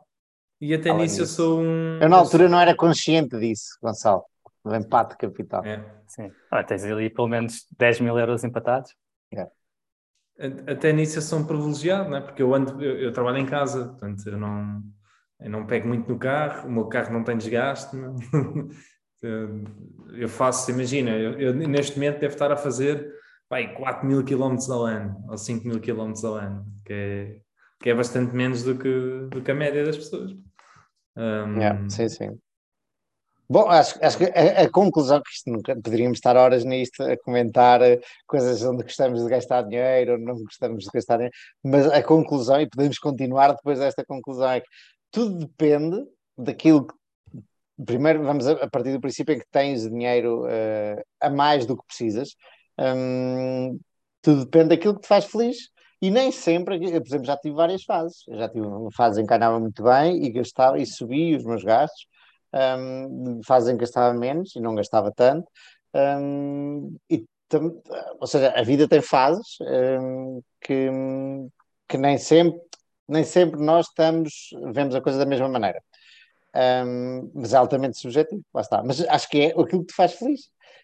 Faz-me confusão, é tu estar chateado contigo por seres feliz assim. É porque isto depois também tem impactos. Isto, isto tem impacto na. Imagina, por exemplo, tem, tem algum impacto na, na minha relação, por exemplo. Sim. Uhum. Tem, tem atritos né, ao nível pessoal, sim. Eu sinto isso também. E portanto É não. curioso que eu também sinto isso e dei ouvidos à minha namorada. Eh, Tivemos uma, uma discussão dessas, não foi discussão, foi conversa, eh, sobre isso recentemente e eu nos últimos anos tenho estado muito poupado hum, e ela ganha relativamente bem hum, e diz, opá, há coisas que eu gostava de fazer diz-me ela, que tu podes fazer, porque eu tenho dinheiro para fazer e não, e não gasto dinheiro, não é? E, e, por exemplo, viajar, que é uma coisa que gostamos muito, porque não é tanto ter que posso, é mais experiências, Um, e, e não estamos a fazer, e eu gostava de ir fazer, um, e era uma coisa que contribuía para a minha felicidade. E ao fim de tanto ela me dizer isto, eu começo a abrir a minha cabeça uh, e a fazer concessões. O meu dinheiro não serve só para os meus investimentos ou para a minha felicidade, serve também para me permitir coisas em conjunto com a minha família, uh, neste caso a minha namorada.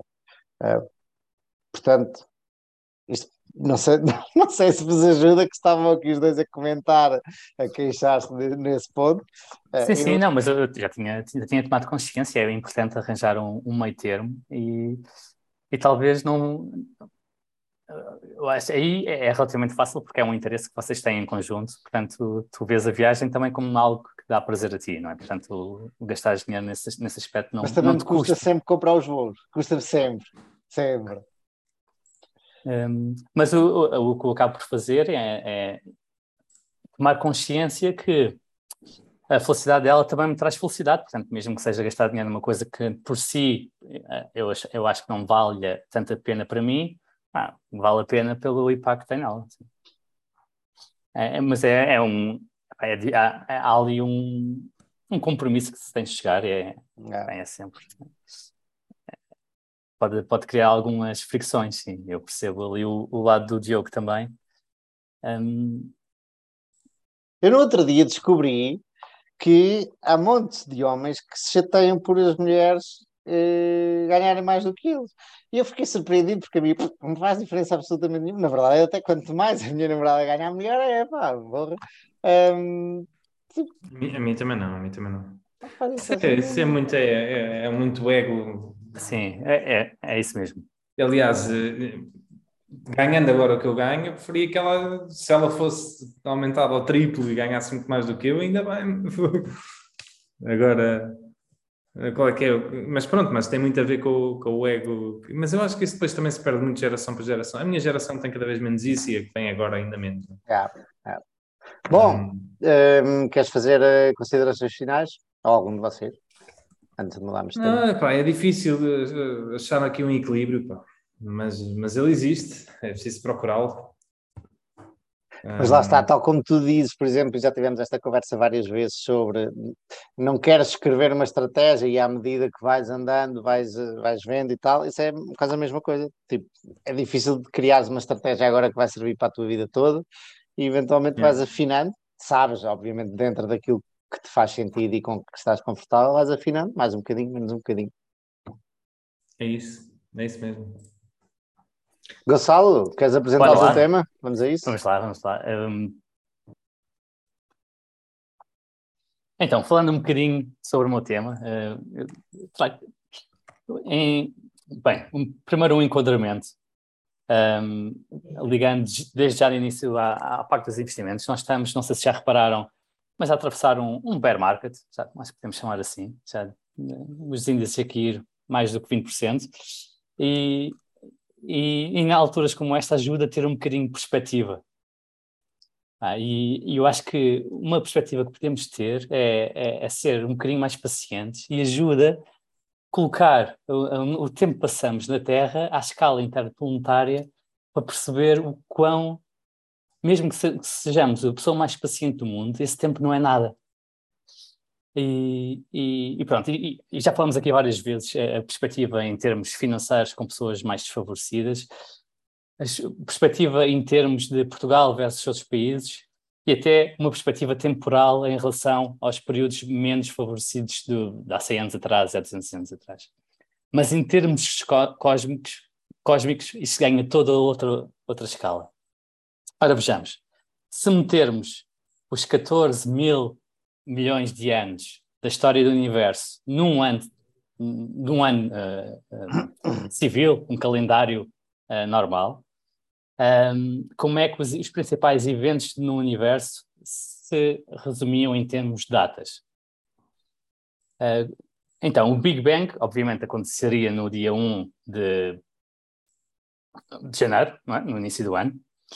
Um, o, em, em maio, a 27 de maio, uh, formava-se, uh, uh, terminava-se formar a Via Láctea. A dia 9 de setembro, e, e aqui já passámos largamente a metade do ano, formava-se o Sistema Solar. A 14 de setembro, a Terra. E a 16 de setembro, as rochas mais antigas conhecidas na Terra. O nascimento da vida, na vida na Terra, dá-se dá no dia 25 de setembro. Um, depois, uh, o, só em dia 22 de dezembro aparecem os primeiros anfíbios e insetos. Já estamos no último mês do ano e só agora aparecem uh, os insetos e os anfíbios. Uh, no dia 23, um dia depois, é, aparecem as árvores. Ah, no dia 24, uh, véspera de Natal, aparecem uhum. os, os, dinossauros.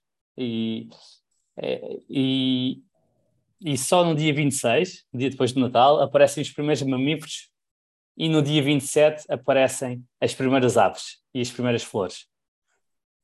A extinção de dinossauros dá-se no dia 28 de dezembro. Portanto, aqui neste calendário, os dinossauros apenas, apenas duram de, de, do dia 24 de dezembro a dia 28 de dezembro, portanto, quatro dias. Dia 29 de dezembro aparecem os primeiros primatas. Quando é que aparecem os primeiros humanos? Ah, aparecem no dia 31 de dezembro, às, e aqui entramos no ramo das horas, às 22 horas e 30 minutos. Portanto, uh, uh, quase, quase a cair do pano na passagem de ano. Uh, à, à, hora do último dia do ano, à hora uh, 20, uh, 23, às 11 da noite, uh, nós, os seres humanos, começamos a usar as ferramentas de pedra. Uh, às 23 e 46 minutos, com, começamos a, a, a, a, começar a usar o fogo, a domesticar o fogo. Uh, às 23 e 56 minutos é o período mais recente glaciar que começa. Um minuto antes da meia-noite, e aí é que agora realmente as coisas começam a entrar na nossa história que nós percebemos como história humana.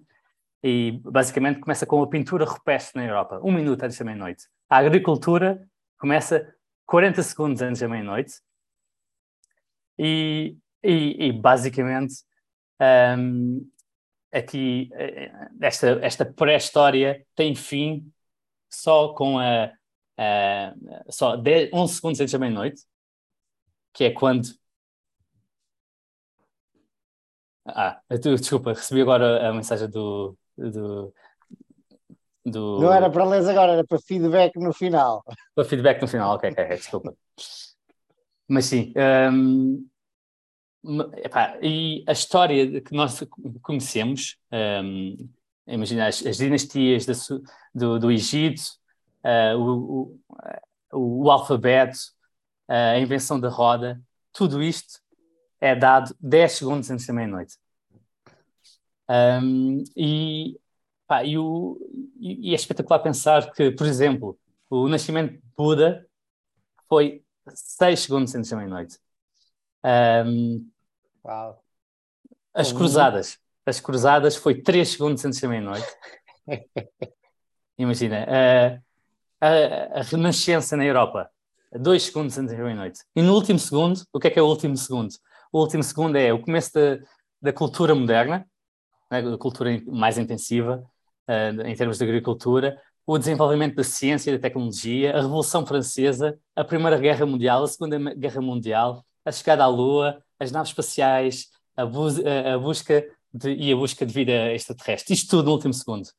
Portanto, uh, nós uh, não somos nada no universo e não somos nada em termos temporais.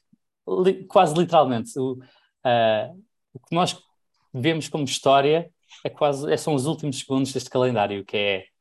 Pá, diz muito, é? Ajuda-nos a colocar em perspectiva a quantidade de tempo em que não se passou nada, já viste? Não, não se passou nada já. Que não havia aqui ninguém. Ah, sim, sim. Que tipo, não havia plantas, não havia animais, não havia pessoas. Tipo, houve um porrada de tempo que estava pum, zero.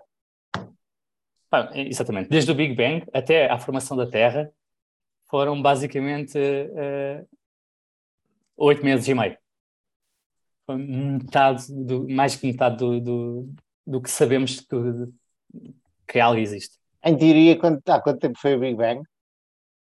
14, 14 mil milhões de anos. Uau, é muito ano. E o que é que havia antes, Gonçalo? Antes do Big Bang? Sim. Ah, sim, sim, pronto. Isso não, é, há, há... Sabes que eu tenho cá, eu tenho um amigo astrofísico, né? Que, aliás, vocês vão vê-lo no sábado. uh, mas ele tem cá um colega dele, que está cá em Portugal agora até janeiro e que está a viver em casa dele, que o que ele estuda é teorias pré-Big Bang. Hum, É, é a área, a área de estudação e do gajo. vamos vê-lo no sábado, vamos conhecê-lo? Não, não, vais conhecer o outro, o meu amigo, não, não esse gajo. Mas eh, se quiseres falar com o meu amigo sobre isso, ele também, ele também Também destroca. pesca alguma coisa, exato. Nice. Teorias para Big Bang. Mas a, a, a- a teoria principal, pelo menos que eu estou ciente, é que antes do Big Bang houve um Big Crash. Que Basicamente, isto é, é um ciclo, é um ciclo co- cósmico. Portanto, há uma expansão do universo até um ponto em que começa a retrair e há o Big Crash, que forma o Big Bang, há uma expansão do universo até ao ponto que Não. começa a retrair. É- ah, No outro, ah, no outro ah, dia houve, houve novas provas. Pensava-se que o, universo está em expansão desde o Big Bang, ok? Ou seja, se Sim. houvesse Big Bang, o universo deveria estar em expansão e os corpos celestes, estrelas, planetas, etc., estavam a afastar-se uns dos outros. E os que estão mais longe do centro do universo deveriam estar a afastar-se, agora eu posso estar errado, mais devagar, ok? Pode ser mais rápido, eu não sei, ok? Agora, agora estou confuso. E no outro dia, por causa, acho, que foi, acho eu que foi o, o telescópio James Webb, que foi para, eh, para lá para cima há pouco tempo, aperceberam-se que não é assim. Não está a acontecer isso e é o contrário, está a expandir mais rápido, ou vice-versa, ok? Um, Sim, o que é- vem pôr tudo em causa. Não, não, isso não. é Imagina, assim? isso, isso não mete em causa. Isso é. Isso, para já pode- podemos não ter chegado ao ponto ainda da contração, não é? Ah, o que seria estranho para mim é como é que algo expande mais rápido que a velocidade da luz. Ah, mas o vácuo não é, é, não é nada e, portanto, pode expandir mais rápido que a velocidade da luz. Ah, Mas porquê é que o- falou disso? Porquê é que comentas expandir mais rápido que a velocidade da luz? Porque o universo está-se a expandir mais rápido que a velocidade da luz. Uh, também porque se se estivesse a expandir a velocidade da luz para um dos lados e a velocidade da luz para o outro, ele está-se a expandir pelo menos a duas vezes a velocidade da luz. Mas, uh, mas sim, mas ele está a acelerar. A expansão continua a acelerar. Um, para já, mas pode estar no momento ainda de aceleração e que eventualmente um dia uh, começa a des- a desacelerar. Uh, e, e sabes como é que tu sabes que ele está a acelerar? É uma. não sei Espera aí, se espera algum- aí. Como é que nós sabemos que o universo está a acelerar, Diogo? Exatamente. Uh, não sei se alguma vez viram teoria do Big Bang. Um, acho que é no primeiro episódio que o Sheldon, que é uma das personagens principais, se mascara de efeito Doppler. Ah, Hum, estupidez, essa foi brutal. Pronto, é que, que é basicamente o efeito Doppler está presente em muitas coisas. Uma delas é o, o som. E ele faz o exemplo dos carros.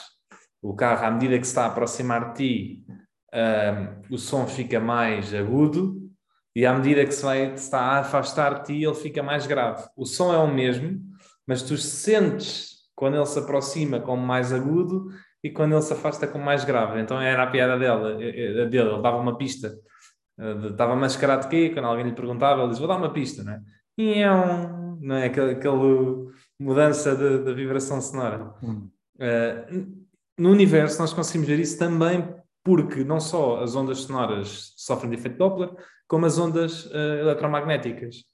E, portanto, o que nós vemos no universo, exatamente, o que nós vemos no universo é que, olhando para o universo, o universo está avermelhado.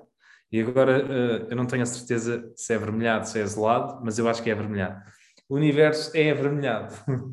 e o que é que isto quer dizer? Quer dizer que nós estamos num espectro de onda eh, mais, com maior frequência, não é? E, portanto, significa que nós estamos num- numa situação de aceleração do universo. Se o universo estivesse a desacelerar, eh, nós, ao olharmos para ele, o universo estaria eh, na outra ponta, portanto, violeta, é? Eh, azulado, vi- violeta. Como, como o universo está avermelhado quando se olha para ele, é porque é o efeito Doppler, não é? mas aplicado ao espectro eletromagnético, hum, ele está em aceleração, continua a escapar-nos, por assim dizer. Ah, mas pronto, é uma, uma teoria nerd. Não é uma teoria, é um facto nerd, é um facto nerd, é interessante. Mas isso, isso prova que está em aceleração, que está a expandir, mas não prova que está, que está Não, a que, está- que não só está a expandir, como a velocidade a, a qual ele está a expandir está a acelerar. ok? Isto prova que está em aceleração essa expansão. Ou seja, está cada vez mais rápido a acelerar. Vamos pegar nisto e trazer de volta às ações ou ao investimento? Que estão cada vez mais a afundar. Não, é como compounding. Uh, não, mas como é que tu querias transpor isto, Gonçalo? Não, não, eu comecei logo por transpor, que é, é importante termos perspectiva meu, e pensar. Ah, que... aí é muito rebuscado, é, muito, muito, muito tenue essa ligação, não? O que não quer dizer que seja sim, um mau sim, tema, eu gosto muito deste tema, mas...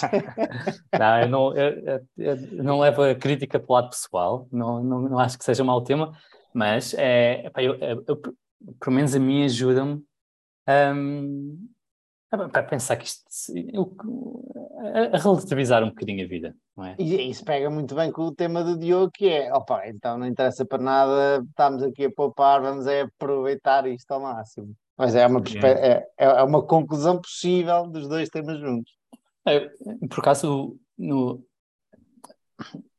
contra a, a, frugalidade, eu acho que serve sobretudo o argumento que a sociedade humana, ou nós tendemos a ficar cada vez mais, um, temos ma mais recursos, uma, há, há, mais uh, abundância de recursos, não é? Portanto, cada vez faz mais sentido realmente uh, ser frugal quando uh, os recursos são limitados. Mas com o aumento da abundância faz cada vez menos sentido. Uh, eu acho que esse é o principal argumento contra a frugalidade. A favor. Ah, tens... peraí, peraí, não te esqueças de onde vais, a favor, porque à medida que há mais recursos, é menos relevante seres frugal, porque estás, estás a poupar por uma altura que será ainda mais abundante do que a atual, se a história for eh, continuar a mantiver-se este passo. Mas tu, é? como a gastar menos, tens muito mais coisas, vamos, ou experiências ou coisas assim. Faço-me entender. Como há muito mais abundância de coisas, vamos dizer agora mil euros ajustados. Hoje em dia, mil euros, tu consegues fazer mais coisas porque há muito mais opções. Tens internet, podes ler livros, etc. Antigamente, com mil euros ajustados, lá está, conseguis fazer menos coisas. Portanto, não, mas, calhar... mas do ponto de vista, o, o, importante aqui é a felicidade. Tu não sabias na altura não queriam haver novas coisas para ir, para ir ver. Portanto, gastavas dinheiro naquilo que fazia mais feliz. Provavelmente coisas que achas que são tolas aos dias de hoje, tipo hum, ir ao circo. Não sei, uhum. imagina. Que era um alto evento se o circo fosse a aldeia há 50 anos atrás e agora, pá, está um circo. Olha, está um circo no Montijo é que vou lá, onde os meus pais moram, a minha mãe mora e eu vou lá frequentemente, pá, não me diz nada, se calhar eh, há 50 anos era um pequeno evento.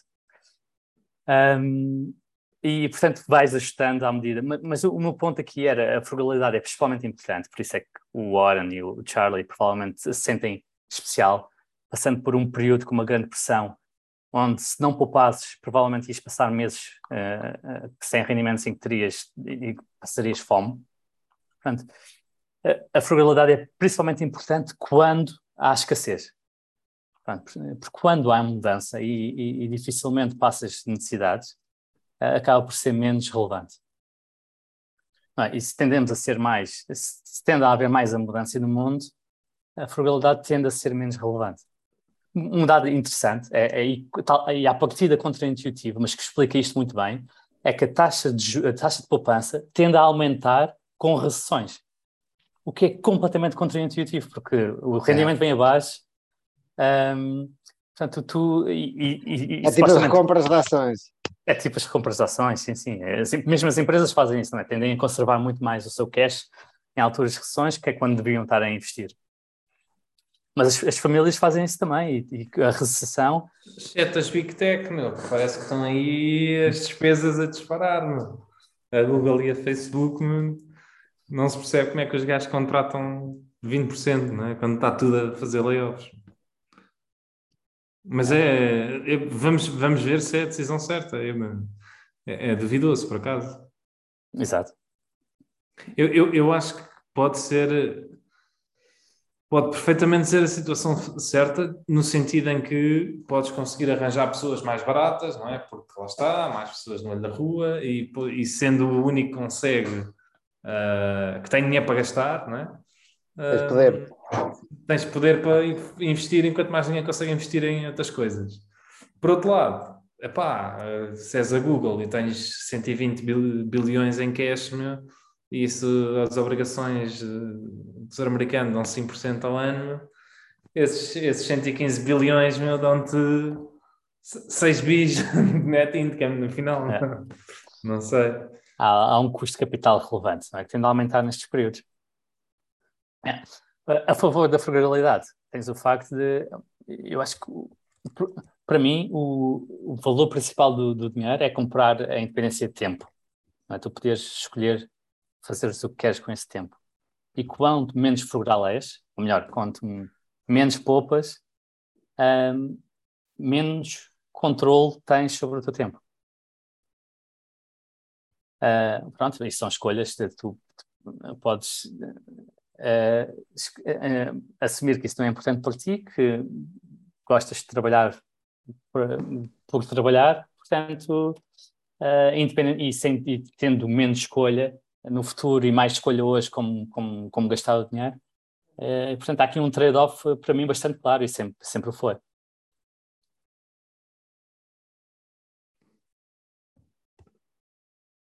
Uh, dito isto, uh, ah, estamos no, no, segundo final do calendário e pá, temos de aproveitar este segundo, esta, talvez provavelmente, pá, fazendo as contas, nós damos, a nossa vida deve se resumir a uma centésima de milésima de segundo, a uma milésima de centésima. Portanto, é mesmo em termos eh, cósmicos, é, é, surreal o quão pouco relevante somos. E o que já fizemos e já atingimos. Hum? Yeah. É verdade. Yeah. Sem dúvida. E, e, e, e, isto também leva a pensar, imagina, nós ainda temos uma experiência média de vida de cerca de 80 anos um, e não é nada ao ponto de vista cómico em termos de perspectiva, Portanto, imagina, a nossa. Nós estamos a resumir assim o, o cosmos num calendário uh, e que parece aberrante, não é só vivermos um segundo. E provavelmente se fôssemos outro ser vivo, imagina, se fôssemos uma mosca que tende a viver só três dias, pá, teríamos também essa perspectiva. Imagina quanto é que, quanto é, que é a nossa vida num, num calendário dos humanos. Portanto, Pá, acontece vivermos 80 anos, mas podíamos perfeitamente. Um, aliás, e mesmo na nossa espécie, há 200 anos atrás, a nossa experiência média de vida era 30 anos, né? tendíamos a comportar-nos de maneira completamente diferente do que nos comportamos hoje. E a viver as coisas com intensidade diferente, provavelmente. Mo... Agora lembraste da mosca. Sabes porque é que a mosca nunca consegues apagar a mosca? A mosca vê muito mais frames por segundo do que nós. Por isso vê-nos em câmera lenta. Ah, e esta, hein? Portanto, por isso é que tu é, é. vais lá mesmo rápido. Mas olha, o... eu tenho um gato em casa que é um craque a apanhar moscas. Apanhar moscas. Como? Com a mão ou com a boca? Com, com a pata. Ah, com a pata. Ele, ele, ele, ele dá um salto no vidro. É, as moscas normalmente juntam-se ao pé do vidro. Uhum. E dá-lhe uma patada e depois cá embaixo apanha com as mãos, e depois é um petisco, depois come a mosca. Muito é bom. É perfeito. Portanto, desde que tenho gato, eu tenho gato por causa da Ju, um, pá, nunca mais tive moscas em casa. Pelo menos durante, não, durante, durante muito tempo. Infelizmente, ele não gosta de mosquitos, seu sacana. Portanto, mosquitos que, que, chateiam um bocadinho e picam, ele, ele não os come. Há uma epidemia de moscas em Portugal ou é impressão minha? Estou a haver moscas em todo lado, pá. É uma epidemia de. Pá, eu, dizem, que, dizem que há, mas eu não tenho reparado. Mas sim, dizem que há aí, que está aí complicado em termos de, de mosquitos. Eu quando vim para Lisboa, quando vinha do Brasil, não sei se há, mais, se há muitas moscas no Brasil, não faço ideia, mas Lisboa está cheio de moscas, um gajo, em montes de sítios, e as pessoas, o que é curioso é que lá está, Diogo, as pessoas que cá moravam ninguém reparava e eu estava nas esplanadas e eu, então, se vocês estão a passar com as moscas e as pessoas não reparam, tipo, já estão. Eu não, não é? Eu não, é, é, isso, eu não tenho visto nada. Bom, meus amigos, tá hora, vamos tá acabar em altas. Quem é que quer acabar? Acabem. Então, podes acabar, começas tu e acabas tudo, não é? Não, não, mas é isso, é um Gonçalo, faz aí o fecho, faz aí o fecho, Gonçalo, anda lá. Ah, meus caros amigos, eu desejo-vos um ótimo fim de semana. Isto vai ser. Vamos nos voltar a, a estar juntos, fisicamente. Já não estamos há, um, há bastante tempo, vai ser giro. Eh, é o grande aniversário do Diogo. Faz anos Portanto- mesmo no sábado, Diogo. Faço, faço. E, 30. pá, 30 anos, 3, décadas. É verdade. Pronto, já não falta tudo. Pronto, pensa assim. Também já não vale a pena poupar muito mais, Diogo. Exato. Já estou a entrar na, na, na reta descendente. Um, pá, eu acho que o nosso fim de semana vai ser bom, mas não seja para- o sábado vai, vai ser diferente. E desejo a todos os nossos ouvintes um, um ótimo fim de semana também. Nós Um grande vamos- abraço. Nós vamos, a- vamos eh, andar de kart, vamos fazer uma corrida, os três, com mais gente, e para a semana vimos aqui dizer quem é canho. Eu sei que não sou. É isso, é isso. Grande abraço, pessoal. Então vá, pessoal. Até, até, até, Olha, até até, até depois da manhã. Até sábado.